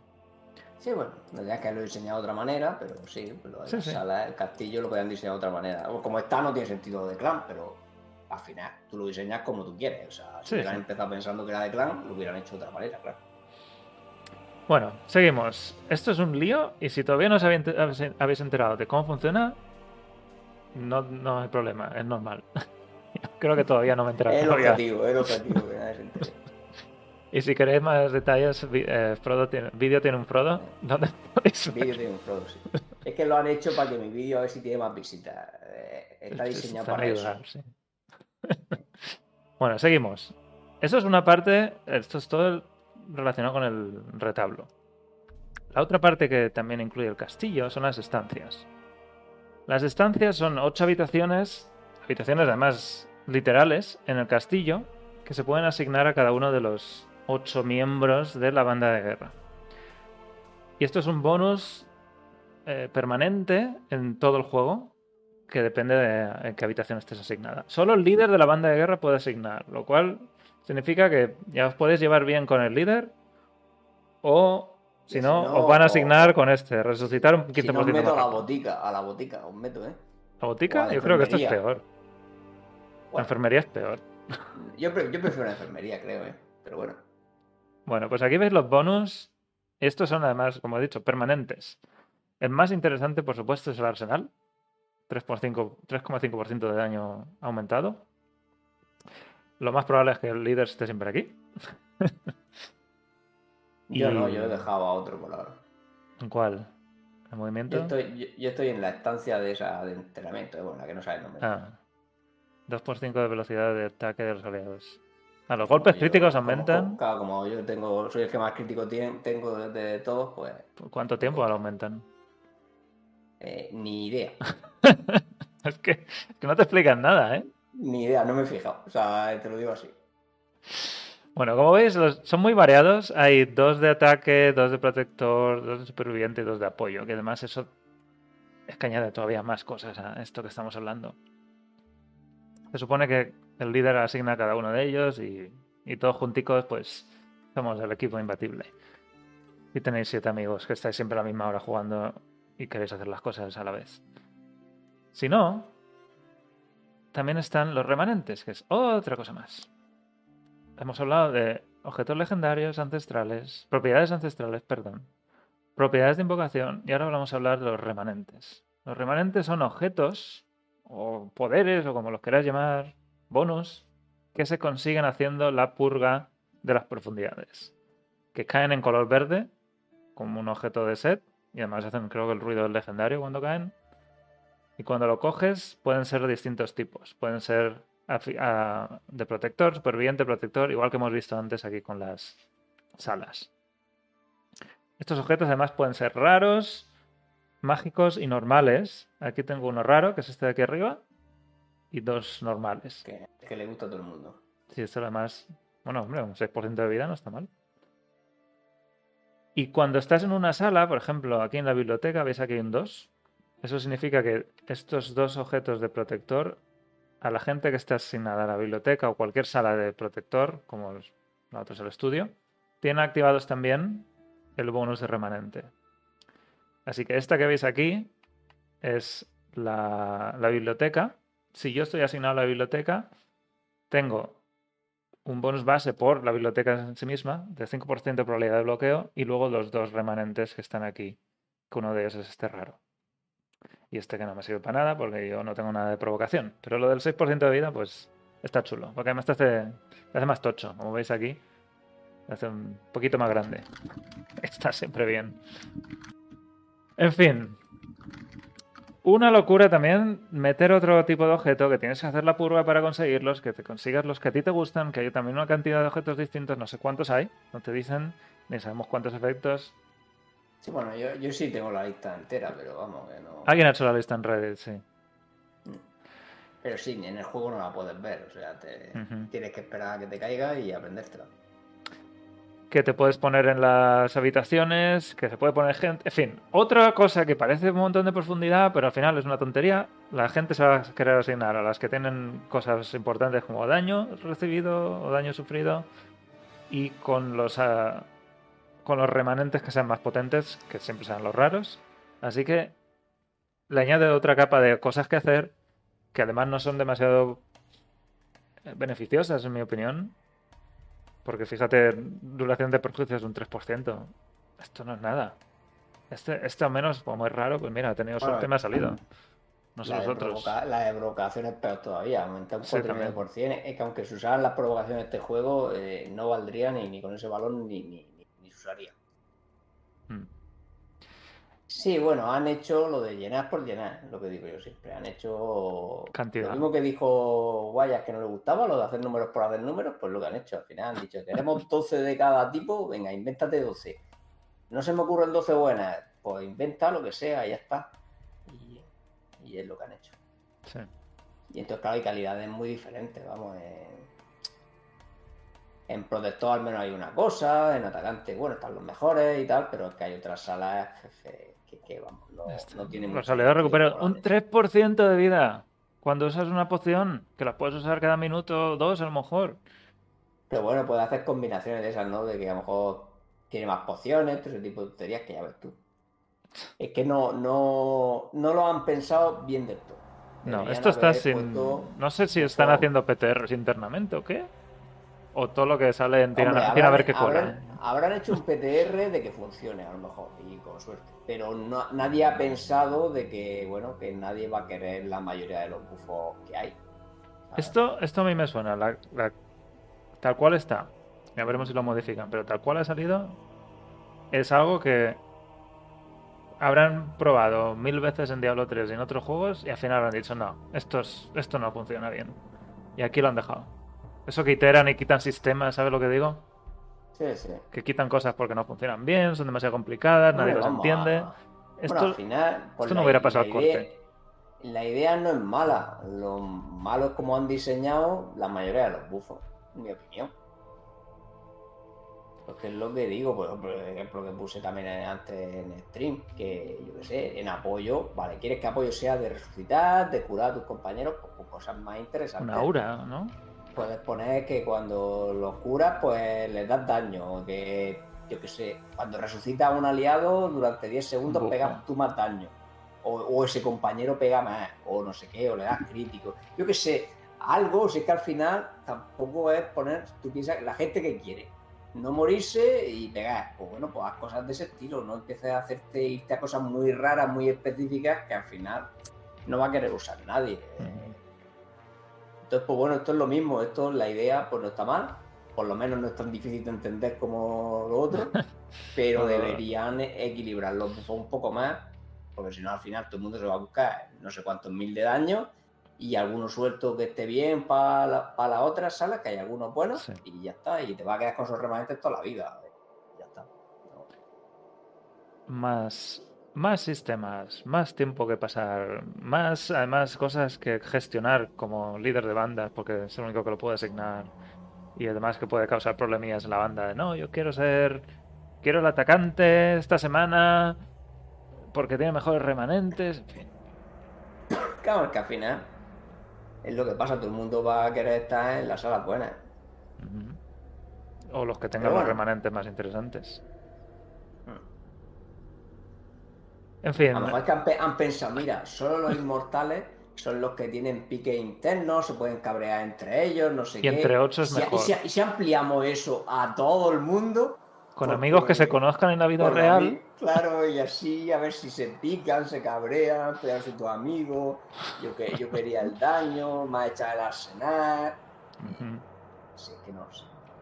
Realmente, claro, mm, es el problema que como vale en todo el mundo, es que el problema, claro, a lo mejor también es el error de combinar esto con que valga en todo el mundo, porque si solo fuera hacer infercarios, mira, infercarios difíciles, y sabes que es un trabajo en equipo, pues bueno, te da igual, pero es que lo han dejado en todos lados, entonces, claro, hay dos personas que van súper bufadas, otras dos que llevan alguna cosa, y todos los demás pues son los pobres mendigos que, que bueno, les ha tocado lo que ha sobrado. Sí, hay mucha diferencia. En fin, y si queréis sacar remanentes, hacéis la purga. Las dos habilidades, las dos actividades que hay son la purga de las profundidades, que es donde se consiguen los remanentes, y la defensa del castillo, que es la- el modo horda, que ya hab- habíamos visto en, la, en el data mining, que básicamente es lo que es, un modo horda, lo que pasa es que está también muy mal diseñado, me parece a mí, parece ser que yo lo intenté hacer solo, no pude, porque el monje no puede hacer esas cosas. ¿No, ¿Tú lo has intentado hacer solo? Sí, yo solo sí aguanto, no sé, 10 minutos. No, digo las ocho oleadas. Ah, no, la 8, claro, no, la 8 oleadas sí que no he probado, yo he probado el modo infinito ese. Eh, la 8 oleadas que solo una vez por semana no, no lo intenté hacer solo, lógicamente. Mm. Yo sí. No, no, está pensado, yo estará pensado mínimo para 4, lo hemos visto casi todo está pensado para ir al menos 4, más Sí, o menos. sí. Que es lo que te da actividad, puntos de actividad. Sí, y, bueno, una de las cosas. Y ya está. Es un modo horda. Y hay un Clásico. y materiales, y poco más. Sí, bueno, las, las cosas típicas. de- sí. que- Y bueno, ahí está. Si lo queréis hacer, mejor hacerlo con gente en la banda. Solo se puede entrar, pero no es lo mismo. Y las profundidades. Ah, ya. Le A han hecho cosas curiosas. A mí me gusta, por ejemplo, porque en la defensa han puesto que te pueden caer gemas legendarias, que te dan el efecto de una gema legendaria de 5 estrellas para ese combate, cosas así. O sea, realmente han tenido muy buenas ideas así pequeñitas sueltas entre los dos modos. Pero claro, como está enlazado a lo que está enlazado a, A la a banda. las bandas de guerra y con unas cantidades de actividad que son un poco ridículas, pues se queda un poco más pobre de lo que podría ser. Eh, Porque a mí los dos, los dos modos que han metido de juego me, me parecen curiosos. A mí me parecen. Si, si les dan un par de vueltas más, sí. Sí, sí, sí, no, de, de base son muy interesantes, lo que pasa es que bueno. A mí esto tampoco me parece tan bueno. distinto a lo que fue el plano fracturado, que lo dejaron temporal, probablemente vuelva, pero eso no estuvo enlazado para nada en la banda de guerra, y esto sí, no sé, es... Claro, al final, si esto ha sido, bueno, lo que decimos siempre, que esto estará pensado desde hace mucho tiempo y bueno, pues era lo que iban a meter para que la gente Sí. hiciera más banda de guerra y ya está, es lo que ha llegado. Eh, tú piensas que, para que nos hagamos idea del ritmo de diseño que llevan, que fue hace seis semanas por lo menos que hablaron del, del nuevo icono de los blasones legendarios eternos mm, y no está todavía en el juego. sí, sí. O sea, para que te hagas una idea de, de- de lo que diseñaron hace seis semanas, todavía no está en el juego. Me refiero que esto estará diseñado desde hace meses. Sí, sí. Y por eso ya no se podía echar atrás, ¿no? Claro, ya no se pueden echar atrás, ya eh, por eso no te quedas sin contenido. El, otro- el siguiente no está hecho. Pero bueno, vamos a ver Es- para es- dónde. Yo creo que terminarán... lo que pasa es que ha sido, ha sido muy mal tino que al final hayan decidido centrar el primer parche En en, de actividad que a la gente, eh, a la mayoría, tampoco le está matando. Que son las bandas de guerra. Pero bueno. Han puesto tanto enfoque en eso que creo que también van a echar mucha gente atrás. Después de ver un parche que está solo enfocado, además de la mazmorra, que bueno, vale. Las actividades principales que han metido es mucha, mucha gente no va a poder acceder porque no tiene banda de guerra. O no quiere, básicamente. Yo, en un juego de móviles, que es muy de tomar 5 minutos aquí, 5 minutos allá, no requiere una. no debería requerir una. un esfuerzo así para conseguir cosas, para, para acceder al contenido. Luego también puedes elegir, bueno, pues esto no es para mí, no lo hago. Pero entonces el parche tampoco es para ti. Y te has quedado con un parche gordo que no es para nadie. O para poca gente. Y sigo viendo muchos comentarios negativos sobre las bandas de guerra en general, aún después de esto. No sé si, si tienen alguna. si se pueden reciclar de alguna manera, tal cual está. Espero que no les den más. Que ya bueno, está, ya puedes está bien. haciendo pequeños ajustes, como ha dicho antes, por ejemplo, César, lo de dejar que sean 10, porque si vas a dejar hasta 8, pues bueno, está bien tener algún hueco adicional para la gente que te falla. Yo, claro, por ejemplo, este fin de semana he tenido uno de la Warband que estaba de viaje en Andorra. Y ya te quedas, pues bueno, las actividades de 8 no las puedo hacer. Entonces, claro, tú tienes suerte que leche- entre vosotros os conocéis. Si yo me busco una Ah, banda de guerra y el no, día que quieren hacer Infercario no estoy, he he me echan. montando poco a poco con gente que he visto que me coincide Sí. en mi horario más o menos y es lo que he montado. Tampoco tengo. Pero eso será, sí, tú se tendrás de, de los pocos que pueden más o menos tener una, una banda estable. Gente que va un poco Claro, y viene sí. y no juega demasiado. Gente más casual. sí, sí. muy no, tiene complicado. muchos Tiene muchos problemas, claro. Y, y esto es un juego que es muy, debería ser muy casual. No, no tan hardcore como lo, creo que lo están intentando hacer. Y eso es lo que me molesta a mí. Como Diablo Immortal lo, tengo, lo tenía yo en mi mente como, bueno, pues jugar un ratillo de vez en cuando y ya está. Pero tal cual lo tienen enfocado es constante. Que no, que no un ratito. Sí, sí.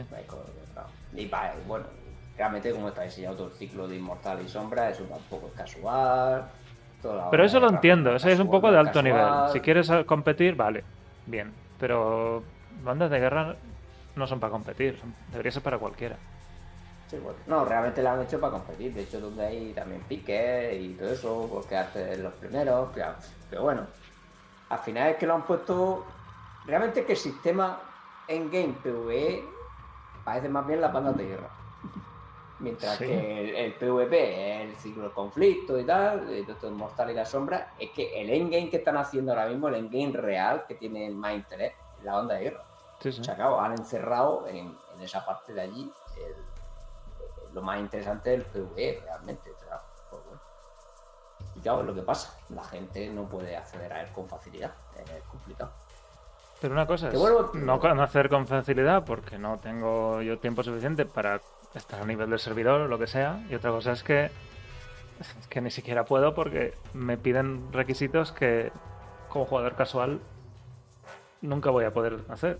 Y eso es contenido que me ponen aquí como, oh, mira qué parche más chulo. Y me quedo con... Me he quedado dos velas. solo, pero vamos, que no te rindes. Es que el problema es que encima no te rinde. Que es lo que más me sorprende. Exacto, porque- exacto. Porque yo cuando vi que podía hacer las dos cosas con una persona, digo, vale, pues a lo mejor lo han puesto, si no tienes tiempo, te metes aquí, lo haces tú solo, a lo mejor un poco, pero de qué va, la rentabilidad disminuye pues, por 5, por 6, por 10, yo qué sé.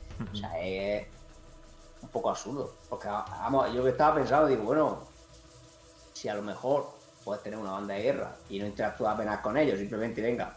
La cuando entras- juntos, tú metes tu arma, yo Sí, meto la mía, exacto. luego la. Eso es lo que pensé yo. mía- Luego puedo hacerme la purga yo solo, me puedo hacer lo todo yo solo si quiero y tal, pero realmente no, no va a llegar a los mil puntos de actividad semanales.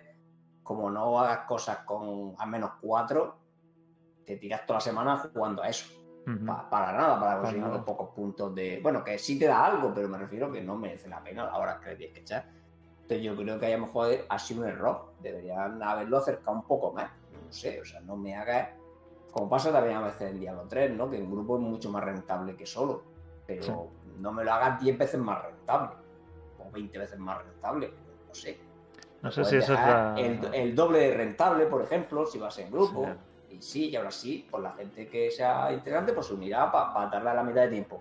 Pero es que no puedes hacer que el que va solo tarde 10 veces más, porque entonces pues, realmente no es una opción, es un engaño, ¿no? Pues, la pobre persona que intenta hacerlo solo. ¿no? Además, que aquí hay mucha bueno. gente que, que no estará muy al día de cómo se hacen estas cosas y se pone a hacer ahí una cosa de estas y ha perdido no, 20 no, yo minutos. claro, yo imagino que se meta a hacer purgas solo a 5 de actividad. Porque por se cada cree que eso es, es lo que tiene Claro, que es, hacer. que, es que es literal, te dan 5 de actividad si la haces solo. Sí. y Y tardan 300 más. para subir un nivel. Y claro, necesitas 300 para hacer un nivel, pues echa cuenta. Mientras si vas cuatro personas te dan 20 de actividad y tardas menos. No tiene sentido esas cosas. Si es que lo podrían haber dejado que te diera 20 solo y aún así no sería rentable. Pero por lo menos. Sí, sí. Pero así. Bueno, En al fin. final, pues esto ya te digo, de las cosas también, pues habrá que darle feedback y a ver si. No, espero que le den mucho feedback a esto y que, y que ya sea lo último que añaden que sea de banda de guerra. Que lo, que lo balanceen y eso me parece bien. Pero ya que no se dediquen a hacer más contenido. El, si- el siguiente parche va a haber una campaña que solo puede hacer en banda de guerra con los 8. Con los Y, y va a ser. dos eh, bandas la de guerra juntas.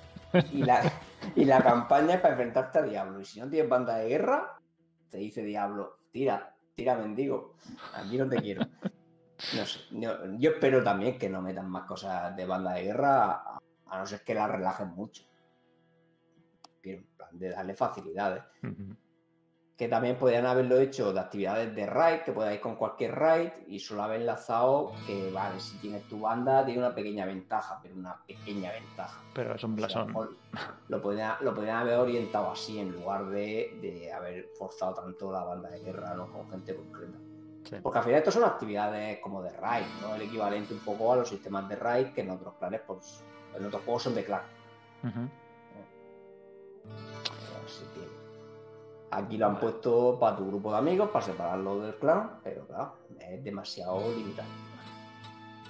Sí. En fin, ya, ya te contaré algún día si consigo alguna banda de guerra. Si no, ya me cuentas tú cómo va. Mete alguna de estas random que... sé, Pero es que es lo, es lo malo. Me voy a meter a una, voy a hacer varias cosas y estoy luego una semana sin jugar porque no me apetece y ya está. No quiero yo estar preocupándome. Y no, no, hombre. Y vamos, me echan y me quedo sin los bufos. Hasta que busque yo otra, que la tenga que hacer yo solo. Esas cosas. No, bueno, tampoco creo que te echen. Te puedes buscar una casual de estas que, bueno, para lo que es y ya está. Si yo, bueno, pero bueno, sí, ciertamente es que lo difícil es encontrar gente de tu horario. Yo tengo gente siempre buscando que no encuentra banda de guerra, que no sé qué. Y es por eso, porque al final es muy difícil, porque la, al final tienes que encontrar ocho personas que más o menos pueden tener el mismo horario. Y que se quieran comunicar entre ellos fuera del juego. Sí. O sea, necesitas las Sí, dos sí. cosas, porque, porque tampoco puedes comunicarte muy bien por el juego. Porque sí que tiene ahí un chat de banda de guerra, pero no hay horario. O sea, necesitas hacerte tu grupo de WhatsApp, de Warcraft, y y que la gente más o menos juegue en tu horario. Entonces te puedes manejar. Vas quedando, vas no sé qué, pero, Pero claro, eso todo el mundo no puede hacerlo, o además todo el mundo no va a conseguir un grupo bueno, porque al final, pues eso, lo que sea. Mira que yo tenía respeto por Wyatt y sus ideas cuando contó aquello de Diablo 3 y los errores que tuvieron. Pero es que creo que está cometiendo muchos errores similares aquí. No sé si es su culpa o es presiones por otras partes o qué. Pero no me gusta. Bueno, a lo mejor eh, yo, yo ya voy a ser optimista y a pensar que es que van a rebufo, lo que digo. Van muy por detrás de lo que están viendo de feedback. Entonces, pues claro, salen cosas que nadie quiere, Ujú. por decirlo así. No. Realmente mm, hubiera triunfado más un sistema como el plano fracturado, más trabajado, con mejores recompensas, Sí, con sí, ranking de servidores de no sé qué, que lo que han metido en la banda de. O ya está, por ponerte un ejemplo. Y lo otro estaba hecho. O sea, Totalmente de acuerdo. Mira que nos entusiasmó lo del plano fracturado y que era un parche menor y este a mí me ha dejado muy muy frío. Y ahora saber cuándo, cuándo es el siguiente, que es así grande. pues a saber. Pero bueno, vamos a ver estos cada dos semanas. Se supone que ya deben recuperar el ritmo y volver a ver un parche cada dos semanas. O sea que. Y no ha habido parche balance todavía, ¿eh? No, no, no, en balance no se han metido todavía Nada. apenas, quitando un par de correcciones y creo que el, la- el primero fue el único que, que potenciaron habilidades de Sí, Monty un par de habilidades, ya está. En el primer, en el primer parche, las dos semanas, ¿eh? Sí, sí. Ya cuatro meses. O sea, claro, y el siguiente parche nos toca el día 12, en teoría. Vamos a ver por dónde tiran las cosas. Vamos a ver. Mientras tanto, el Sí. resto del mes tenemos eventos de nuevo. Eh, bueno, la temporada ha empezado. El nuevo jefe de Infercario que pide una barbaridad de índice de combate, 6000. Sí, sí, sí, muy bien. Así que va a costar que lleguen los mañana. primeros. No, no, los primeros ya están, eso muy bien. Pero vamos. Los primeros son tres, ¿no? En el servidor. ¿Son Sí, ocho? No, bueno, no sé. No, tres, tres por clan, más o menos. Bueno, pues 6000. A, a ver cuánto. Las ballenas, las ballenas son las que A ver cuánta gente puede enfrentar. Sí, parece que es el último también. Parece que hay cinco por ahora eh, planificados. Al menos eso se ve aquí en la, en la puerta del castillo. Se ven estos cinco, como los cinco jefes del Infercario. Igual, y eso es lo que quería decir. Cinco jefes, Infierno 5 parece ser el último. Mm, ¿Crees que se estabilizará todo a partir de Infierno 5 y será un poco más largo? No lo sé. ¿Cambiará, ¿Cambiará eso? No lo sé.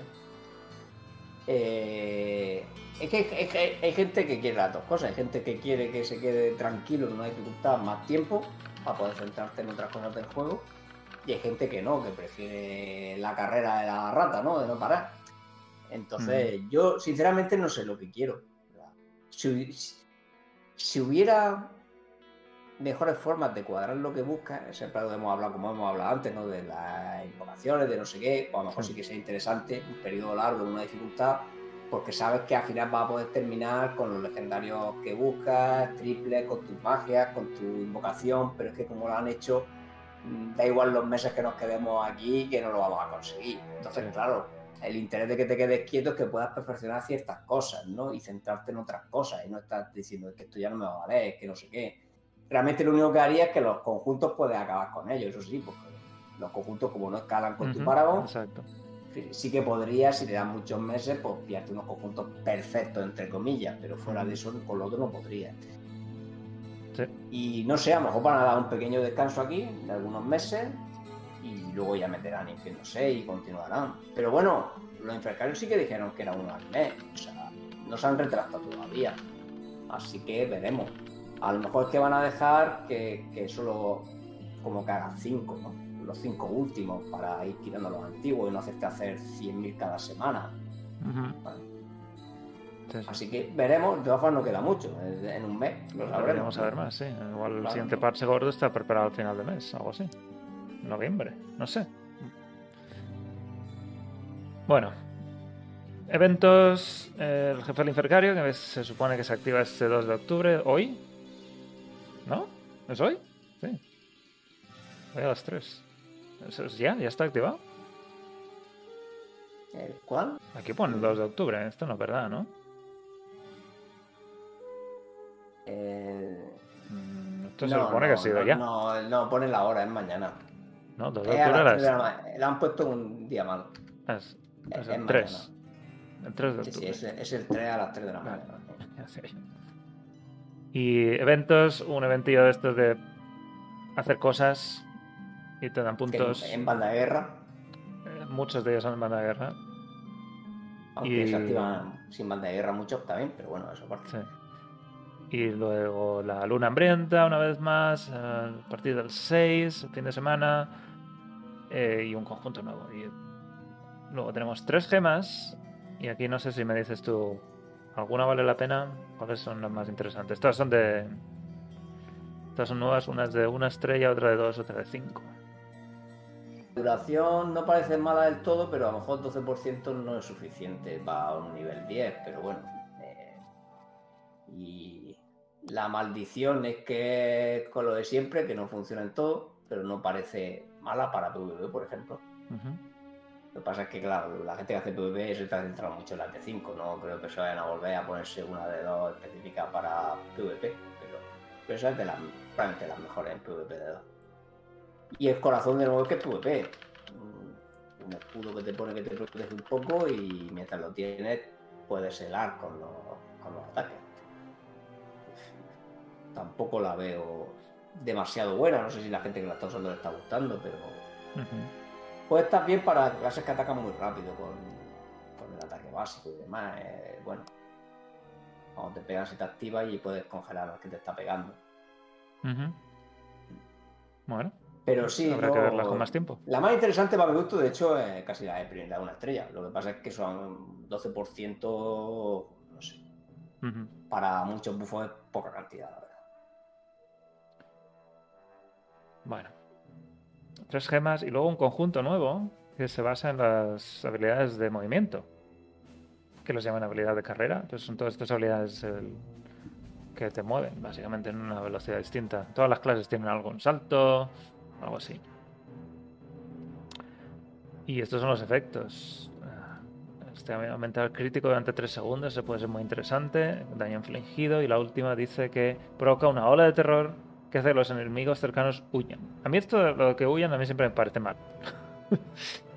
no sé muy bien en qué caso podría ser útil para combinar con estos dos otros En bonos. PvP en todo caso, pero bueno, si eres, que por ejemplo si eres un monje que a lo mejor de las que- clases que mejor puede usar esto, claro, si, si te huyen enemigos Ese- se me van, le se puedes, me quitan del tampoco área. le puedes- tampoco le puedes pegar mucho. ¿no? Sí, sí. Los dos Pero primeros bueno, sí me lo siempre, te, siempre te puedes quedar en las primeras piezas también. ¿no? Sí. Al final esto funciona bien, estos son para clases que tengan sobre todo habilidades con CD y de push, en plan de que uso la habilidad de movimiento, descargo todas las skills y he hecho casi todo mi daño con los multiplicadores. Para otro tipo de clases que hagan otro tipo de daño, pues realmente tres segundos después de una movilidad no va a hacer nada. Como un negromante, por ejemplo, con eso no puede hacer nada. Aparte que la suya de movilidad no funciona. Vamos, estás convertido en un espíritu no puedes hacer nada.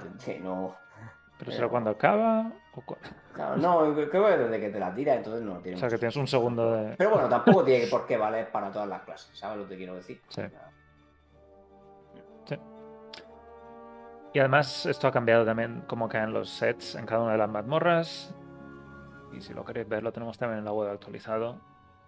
Y luego han añadido compras de, blas- de blasones de 1500, 1600 de platino por un blasón legendario. Que tened cuidado porque os vais a quedar sin platino pronto si los compráis todos. Bueno, debéis, debéis comprarlo en teoría, a no ser que, bueno, que queráis el platino para comprarse un- una gema concreta. Ujú. Y luego uno raro por 200 de platino. Lo raro por 200 que eso mejor no comprarlo. O sea, Frodo recomienda el legendario solo, ¿no? A la semana. Sí. Sí, farmea suficiente platino. Y bueno, en fin, más, más oportunidades de un blasón legendario. Eso siempre está bien. Sí, al final, claro, han sumado tanto. Claro, lo que dice la cuenta que realmente un jugador free to play que esté en un clan bueno se puede sacar ya casi 20 blasones legendarios al mes. Comparado con el principio que eran. Ujú. Nada, eran 5, ¿vale? Cuando empezó el juego, estando en un clan bueno, eran a lo mejor 5 al mes. Y ahora vamos entre una cosa y otra, vamos por 20.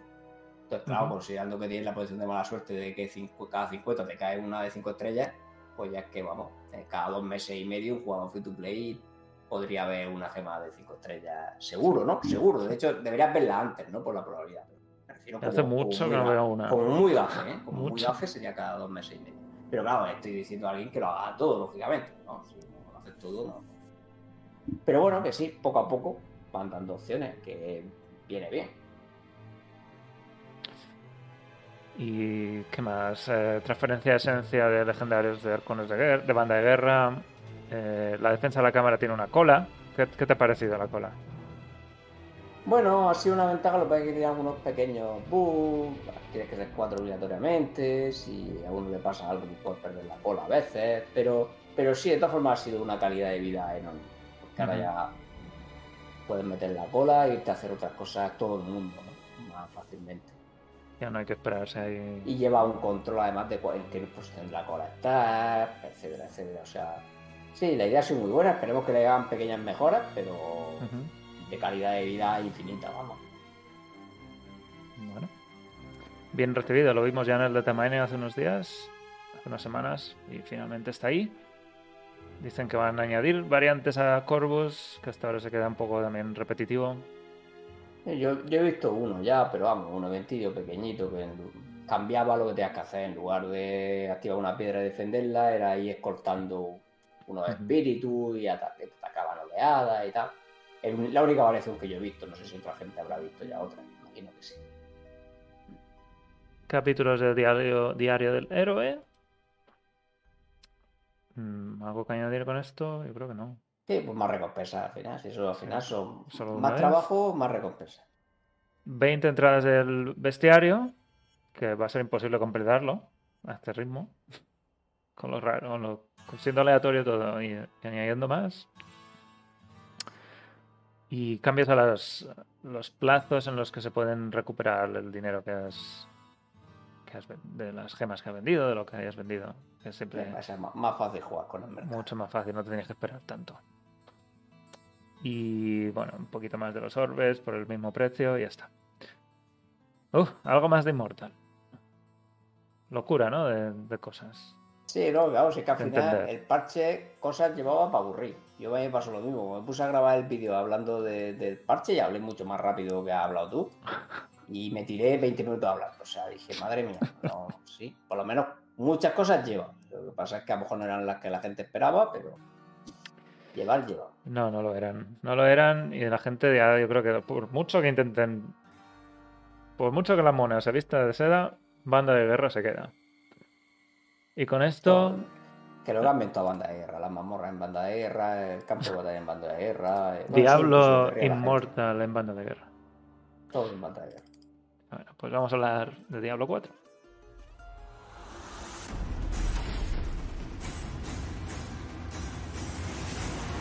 Aún en el seno de los cielos, los ángeles sienten miedo.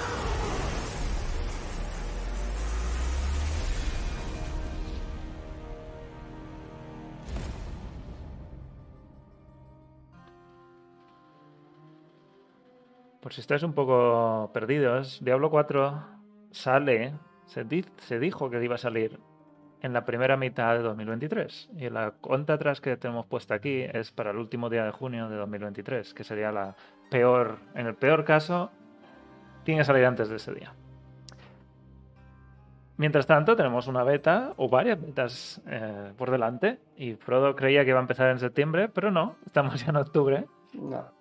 Y, además no es una beta al uso, es una de las pocas veces que Blizzard va a hacer una beta confidencial a tan gran escala, me parece a mí.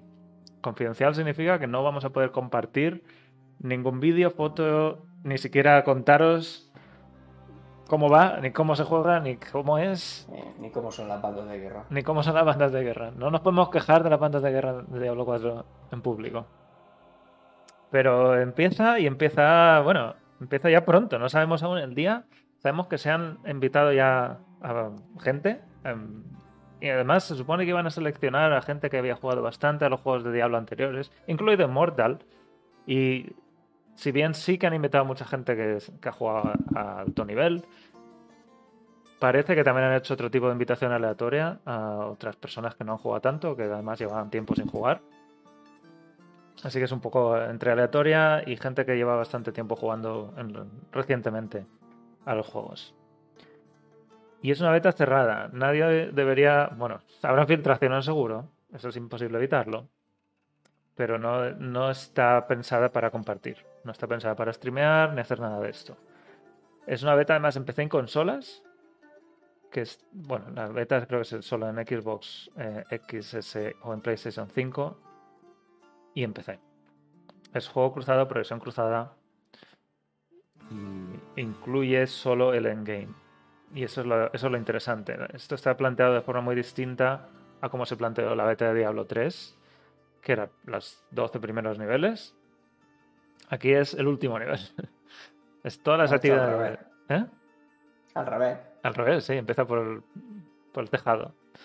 Eh, se supone que nos van a dar un personaje ya terminado la campaña para que no veamos ninguna parte de la historia, que está ya a nivel máximo y que tiene acceso a todo el endgame que puede estar o no cerrado partes, en distintas partes de la campaña, pero nosotros en esta beta deberíamos tener acceso a, la, a todas las actividades de endgame. Y nos listan unas pocas, no sé si son todas, pero nos listan, dice a modo de resumen, incluye la marea infernal, que es nueva, las mazmorras de pesadilla, el árbol de los susurros, los campos de odio y el- los paneles de leyenda. Y esta primera ma- marea infernal os va a sonar mucho, porque estos son las zonas de terror aplicadas a Diablo 4, básicamente. ¿Estás de acuerdo, Frodo? Sí, a mí es lo que me recuerda, totalmente. Exacto. Dice, en una marea infernal, los sirvientes de Lilith, no de Diablo, los sirvientes de Lilith estarán potenciados, por lo que su dificultad aumentará, pero también te darán mejores botines. Y estos están activos en una región concreta, solo disponible para los héroes, y esto es curioso, dice, que hayan alcanzado el tercer nivel del mundo. La dificultad pesadilla. Y aquí esto no, no cuadra. Pesadilla siempre es el segundo nivel. Me dices que es el tercer nivel. No tenemos ni idea cómo funciona esto. Nada, un cambio de nombre, tampoco pasa nada. Pesadilla siempre es después de normal. Ahora ya no. Ahora ya no. Ahora está fácil. Muy fácil, fácil.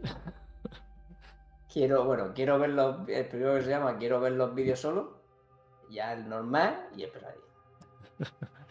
Bueno, se supone que pa- parece que hay distintos niveles de mundo y a partir del nivel pesadilla es donde se desbloquea esta marea infernal. Y por lo que parece son zonas del mundo donde los esbirros son más fuertes, dan mejor botín. Y además dice también son más numerosos, o sea que incrementa la densidad. Y dice que también hay un cambio del suelo del santuario porque hay un incremento de actividad demoníaca. Y a medida que más mat- matas estas monstruosidades, sueltan un- una moneda que se llaman fabilas, que no había oído esta palabra en la vida, que se puede gastar para abrir arcones de marea infernal. Es como una moneda de actividad que solo se gastan en esas zonas de marea infernal que están repartidas por ahí. Y esos arcones tienen generosos dones que son exclusivos para una casilla de objeto en particular. Y esto tampoco nos no nos han hablado antes de esto. Dones de casillas. Y dicen que si te matan durante este tiempo, antes de haber abierto un arcón, pierdes las, las fabilas. Esto es una. puede ser muy interesante. También habrá que ver cómo comunes son y, qué son esos dones. Si va a hacer un, un 3% de curación a los amigos mientras No, una yo, creo poción. que, yo creo que eso está. Yo creo que entendí, que que creo que está mal escrito, pero bueno. Entendí que es como que te va a dar una recompensa de ser lock. O sea, que te va a dar un legendario de ese hueco o lo que sea. O sea, es lo que yo entendí cuando lo leí que estaba mal explicado, pero bueno, ya veremos cómo A resulta. mí me parece que es algo que se añade a esa casilla. Es que. Pero no lo sé. No lo sé. No lo sé. Por ejemplo, No- ¿dónde, dónde guantes? y se pone en la casilla de guantes. A mí es lo que, que me recuerda un poco como el, no sé, como si fuera lo de. No, como Kion en Diablo Immortal, ¿no? Que puedes elegir lo que quieres. Pues me suena un poco Mm. a eso, que a lo mejor hay una zona que te cae siempre armas o lo que sea, y puedes ir a buscar armas porque te falta una. Yo lo que pensé en mi cabeza, ¿vale? No es lo que pone ahí. O sea. eh, Pero bueno, ya lo veremos y no os lo contaremos. Porque no podemos. Esa es una de las. Este endgame no habían hablado antes de, de esto, así que eso es nuevo. Pero la, la explicación es tan vaga que no sabría yo. No sabría decir aún si me gusta o no me gusta. o que cambiaría. Y las otras son las mazmorras de pesadilla, que son lo que antes se llamaban llaves de mazmorra. Son modificadores especiales de una mazmorra que se llaman... eh, bueno, no sé si se llaman sellos de pesadilla o qué. Creo que sí. Cada sello se corresponde con una mazmorra específica y activan modificaciones especiales que aumentan la ferocidad y las, el botín, en fin, lo, lo de siempre. Y desde mayor dificultad, más mazmorras podrán aparecer, nuevas mazmorras de pesadilla. El árbol de los muertos, que sí parece que va orientado a contratos o encargos. Son tareas asociadas que te van diciendo por ahí en el mapa, en cualquier sitio del santuario. Y al tener 10 terminadas, dice que las puedes intercambiar en el árbol por botín y experiencia. Eh, ya, botín y experiencia. Eso es. Dice, los tipos de susurros rotan con frecuencia a lo largo del día, puedes hacer un seguimiento de los nuevos, diferentes recompensas y experiencia. Y dice que para la beta cerrada esto estará disponible nada más en empezar. ¿Algo que comentar aquí? Yo creo que no hay nada nuevo. No, eso ya lo conocíamos. O sea, no. Tampoco anda aquí ningún detalle extra. No. No dicen ni siquiera un ejemplo de solo- que Solo han nombrado los tareas. favores nefastos, pero vamos, que tampoco sabes lo que significan. O sea, que no. Y el, el último, diría yo, evento o actividad son los campos de PvP, campos del odio, que son zonas que jugador, jugador, jugador contra jugador, donde se activa el PvP. Y esto también lo, lo- lo hemos visto ya hace bastante tiempo. Al asesinar jugadores y demonios, puedes recoger semillas del odio que se pueden convertir en polvo rojo en un altar. Si no las conviertes y te matan, puedes perder las semillas, te las pueden robar. Y se pueden usar cuando se convierten en vendedores de monturas y de cosméticos. Solo son cosméticos especiales de PvP. Así que esto no tiene ninguna ventaja especial. Más allá de pasártelo bien y conseguir algún, alguna transfiguración. Así que un PvP un poquito más organizado. Ya veremos cómo termina funcionando. Que probablemente no sea el único PvP en, Diablo 4, ya veremos. Y dicen también que tendremos el panel de leyenda desbloqueado, que se alcanza, se desbloquea al alcanzar el nivel 50. Y esto lo hemos visto ya en algún en el informe trimestral, de hecho, de hace un mes, en agosto que hubo, donde nos dieron un poquito de ejemplo también de. En un vídeo veíamos un poquito de, de cómo eran. Y lo hemos hablado un montón de veces.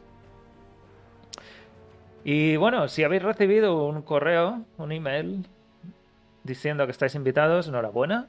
Podéis entrar y inscribiros y hacer la inscripción después de recibir el email antes del 11 de octubre para aseguraros que estáis en la beta. No hay fecha de salida.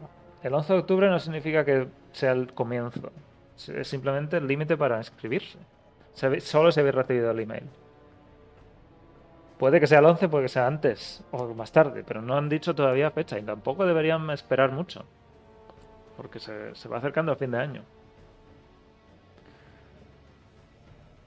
Y, Sin duda tienen que empezar lo que dijimos, que no tienen mucho periodo para hacer todas las pruebas y cambios que deberían hacerle a este juego. Que, que quedan nada, que quedan ya nueve meses por ahí, como mucho, ¿no? Sí, sí. Y dice que si no ha recibido una invitación, habrá oleadas. Parece que el 18 de noviembre será la última oleada o el día de cierre de la beta. La verdad es que no, no nos no lo dicen claramente, pero el 18 de noviembre hay otro otra fecha límite. Y si no tenéis acceso, tampoco os preocupéis porque esto no se puede compartir, no podéis simplemente es para probar el endgame y darles comentarios directamente, pero el año que viene habrá y dicen en plural fases de pruebas públicas, comenzándose a principio, comenzarán a principios del año que viene.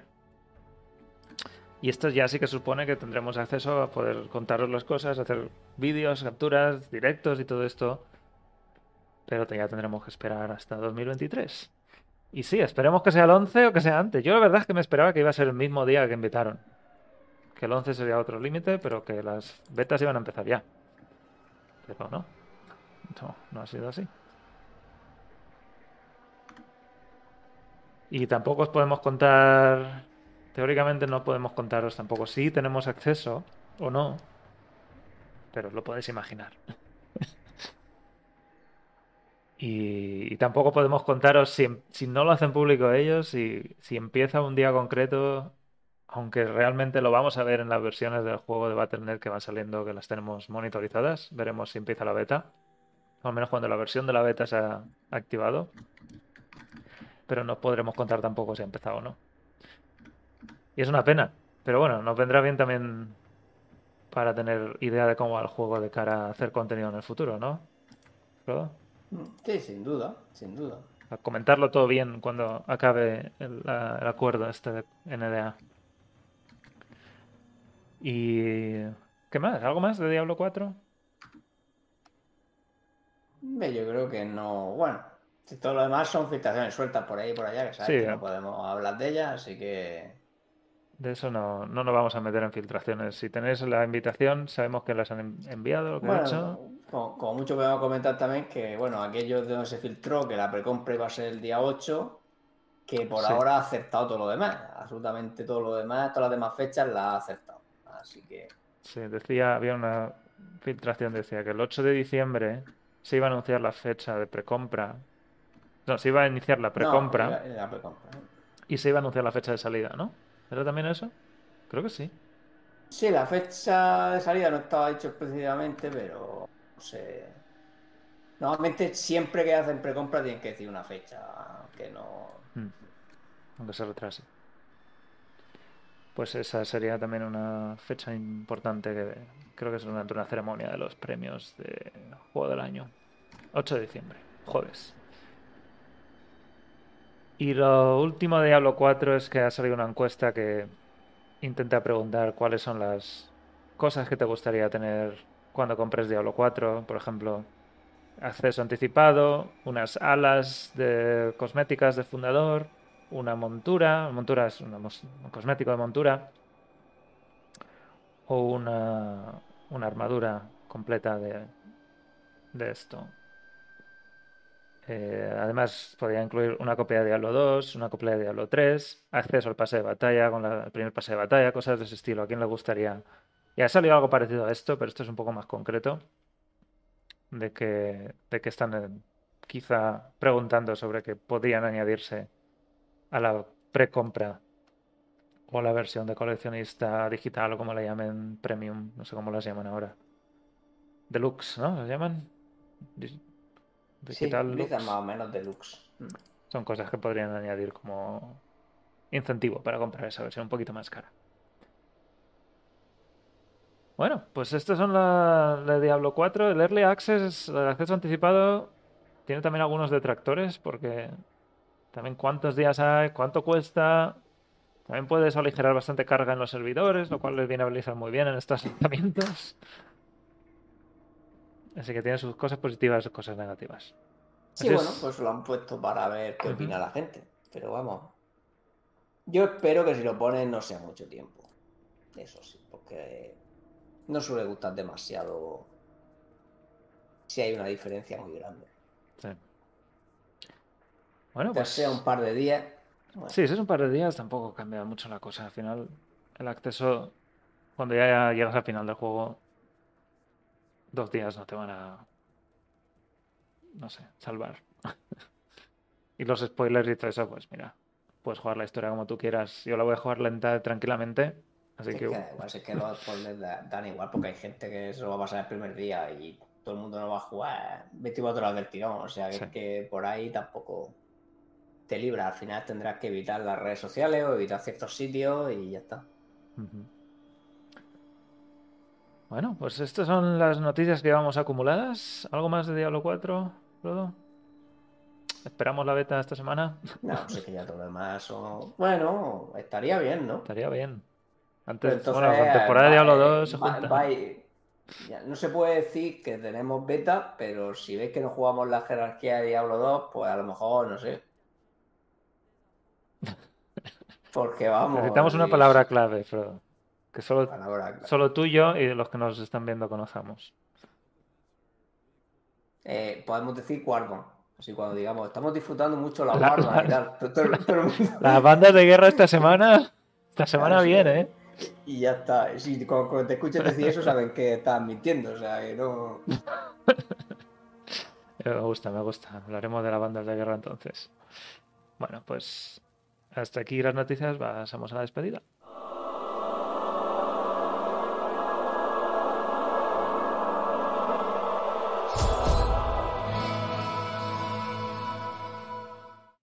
Y claro, si alguien se quiere unir a nuestra banda de guerra, aquí ya metimos a todos. Ya, ya nos contaréis si tenéis banda de guerra también. Que las nuestras podemos admitir a más de 8. en fin, Frodo. eh, Uf. Ha sido largo, eh. Rito ganado. Enhorabuena. Y luego. Gracias, gracias. Y luego hemos hablado de todo. Diablo 2 con su parche, con la temporada que empieza el, bueno, la noche del jueves al viernes a la una de la mañana. Os recomiendo seguir a Cabrice que va a estar jugando en directo a esa misma hora si estáis despiertos a la una. Y a Frodo también al día siguiente si hace si abres directo. ¿Y qué más hemos dicho? Hemos, bueno, hemos despotricado de las, del parche y la pantalla de guerra y la complejidad que le están metiendo a Immortal sin, sin, sin control. Esto es ¿Cómo era el anuncio? De potencia sin control, complejidad sin control no sirve de nada. Están ahí midiendo saco. A ver si, si piensan un poco más en estas cosas. Y necesitamos un parche de balance, de verdad. En Immortal hace falta, hace falta balance ya. Y de Diablo 4, el- eso hemos dicho, la banda de guerra está a punto de salir, así que a ver cuándo podemos no contaros cómo va. Mientras tanto, esta semana que viene, poco, poco esperamos, ¿no, Frodo? Más allá de la temporada. De- No, este debería ser solo la temporada y cosas sorpresas de la banda de guerra. Y ya está. Ya a la otra sí que esperamos parche de Diablo Inmortal, por ejemplo. Sí, y a la otra ya se nos acerca cuando debería empezar la beta. Porque si el 11 de octubre significa algo, al menos ese día debería haber algo. Así que bueno, una semana tranquilita, pero tendremos rito la semana que viene a las 8. Y estaremos ahí para contarlo. Eh, ese va a ser más complicado, ¿no, Frodo? Sí, el siguiente va a ser muy, muy reñido por, todos los bufos que van en las sombras. Os, os recomiendo pasaros por aquí el domingo que viene a las 8 para ver el rito y hablar de lo cómo va la temporada de 2 al menos, hablaremos un poco.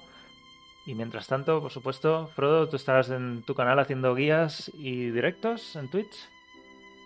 Sí, seguiremos con Inmortal e intentando descifrar las cosas estas nuevas, a ver si Ah, algo sí, que la gente las pueda sí. entender. A ver cómo te, lo- te las apañas para explicarlo. Cómo es para. ¿Cómo son estos fortumes? ¿No? Sí, es que es difícil, es difícil ¿eh? explicar estas cosas. La verdad es que estos sistemas me están costando más poder explicarlos de forma que crea que todo el mundo lo va a entender. Y aún así seguro que alguien no lo entiende. o sea que- Bueno. Y mientras tanto, pues seguiremos en, en la web, en diablonext.com, en Twitter, arroba diablonext, y en el Discord. Seguimos reclutando como siempre, ¿no, Frodo? Para Inmortales, todavía una semana más, al menos. Sí, hombre. No pueden ser sombras, pero si alguien se quiere venir a probar la última, una semanita de Inmortales, aquí estamos. Eso es. Pues, Frodo, un placer. Nos vemos la semana que viene. Igualmente. A ver qué sorpresas nos deparan las bandas. Eso es. Y gracias por seguirnos aquí, acompañarnos y hablar en el chat, que de verdad lo hace mucho más ameno cuando vemos actividad. Nos vemos el domingo que viene a las 8, mm, que es cuando empezará el rito. Así que hasta la semana que viene. Adiós.